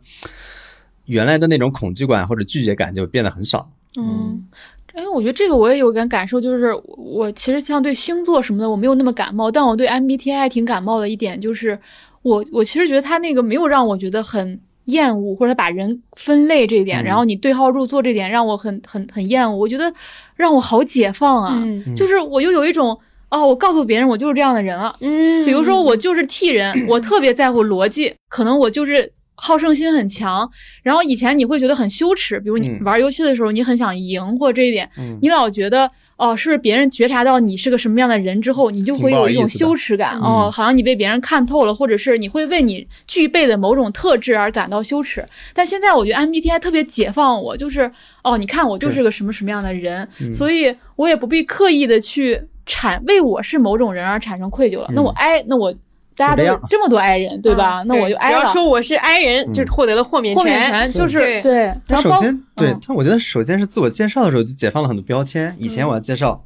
你是干什么的，你职位怎么样，然后大家可能稍微能了解一下你是什么人。现在你直接报 MBTI 就很很好嘛，很舒服嘛，就大概你就知道了。就你一些行为你不用去解释了。另外，我觉得很好的，就比如说所谓 I 人就社恐嘛。你就我就非常方便的拒绝一些吃饭的场合了，我说我爱人拒绝，对我不是因为不喜欢你，我也不是因为我就是一个这样的人，我就是这样的人，哎哎，我也不会有愧疚感了。以前拒绝人很难嘛，你就很累，你得想理由，你其实并不想去，那你的理由是什么？大家也不理解你。你现在说你社恐，所有人都理解你社恐。你说你说你爱人，所有人都知道爱人怎么回事，对吧？他也不会。他也不会不高兴，你也不会不高兴。嗯，这个我觉得。我觉得这么说来，MBTI 很像是一个年轻人的一套逻辑体系。嗯，就是我们把人分类不是按照一种刻板印象或者说一种负面的标签去分的。就是星座里面可能一般会有一些负面标签，比如说金牛座就是爱钱，或者说什么就是天蝎座就是记仇什么。它其实是相对比较偏负面的一些情绪性的一些东西。但 MBTI 有点像是你这个人身上的出产标签。我觉得 MBTI 是按照特质，它用的是特质这个词，而不是一些缺陷或者怎么样。就就比如说，我们不会说一个人挑食，而会说他有什么忌口，或者他爱吃什么。是，所以就是我觉得他这样人非常自我接纳。我觉得对我而言啊，他是让我非常自我接纳。所以这个解放时刻就是当我作为一个 I 人告诉别人说我是 I 人，所以不能去那一点。那，一个。但是他也让我很接受我的缺点呀，就是原来你总想。去，比如说，I 有的 I 人可想想 E 一点，比如说我 T，我觉得我应该 F 一点，我怎么样？甚至有些工作我做不好，我现在就觉得啊，那是因为我是个 T 人，所以我就不擅长做这个事儿。发现了 T 人写文章有共同点，特别爱解释。对，解释一，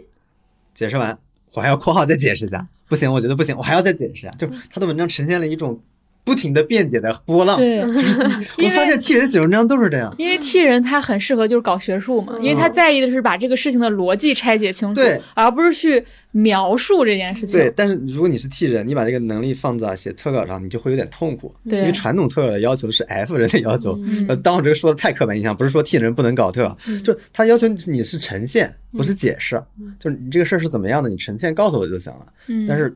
你替会忍不住的我去阐释这个事儿，但很多事儿你其实没有答案或者阐释不清楚，它并不是一个一个一个有非常长的路径，你可以一层层剥开的那么东西，所以你有的时候就会觉得，哎，是不是我不适合做这个？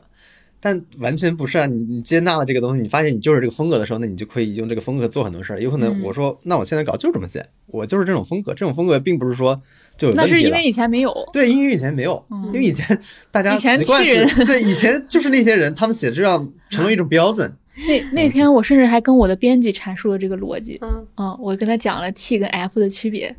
然后他恍然大悟，你发现编辑说我也是 T 是吗？没有呀，我编辑是 F 呀。但是我会跟他就是拆解，我不是我不是我不是不想做到你的要求，而是我作为一个天人，我就有一些天然，我可以发挥我的优势嘛。就我也突然明白这一点，这你其实明白这一点，你你去有人跟你对稿的时候，你更好的去理解他的逻辑。你不是说哎你这个怎么你不懂，就是你怎么发现他就不懂这个东西？但其实不是不懂，就是大家思考方式完全不一样。嗯嗯。包括我觉得现在甚至有有这些之后，我觉得线下社交，包括我们在玩游戏，我也觉得很放松。嗯，很放松一点就是我不再畏惧我展示我是什么样的人。嗯，比如说我就是想搞懂规则，我就是想就是学习到那那就是到底怎么玩，我愿意去认真的去对待这件事情。今天总结，我又学到两个新游戏。对，我觉得 哎，我学到两个新游戏，我很很高兴。然后以前可能会觉得，哎，你看这人就是小镇做题家，那我现在接受了，那玩游戏。的快乐也包括赢的快乐呀。好，我们这一期节目就到这里。然后我们还没有想好这期标题要叫什么，不知道是什么电视榜。但是大家看到的时候肯定已经想好了。我们又回到了 MBTI，最后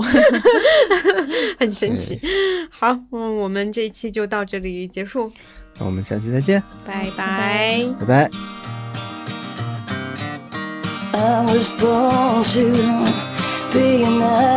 拜。Daddy told me when I was just a baby. When I was five I went down the Warwick Road. Now I'm addicted, the only place I go. Take me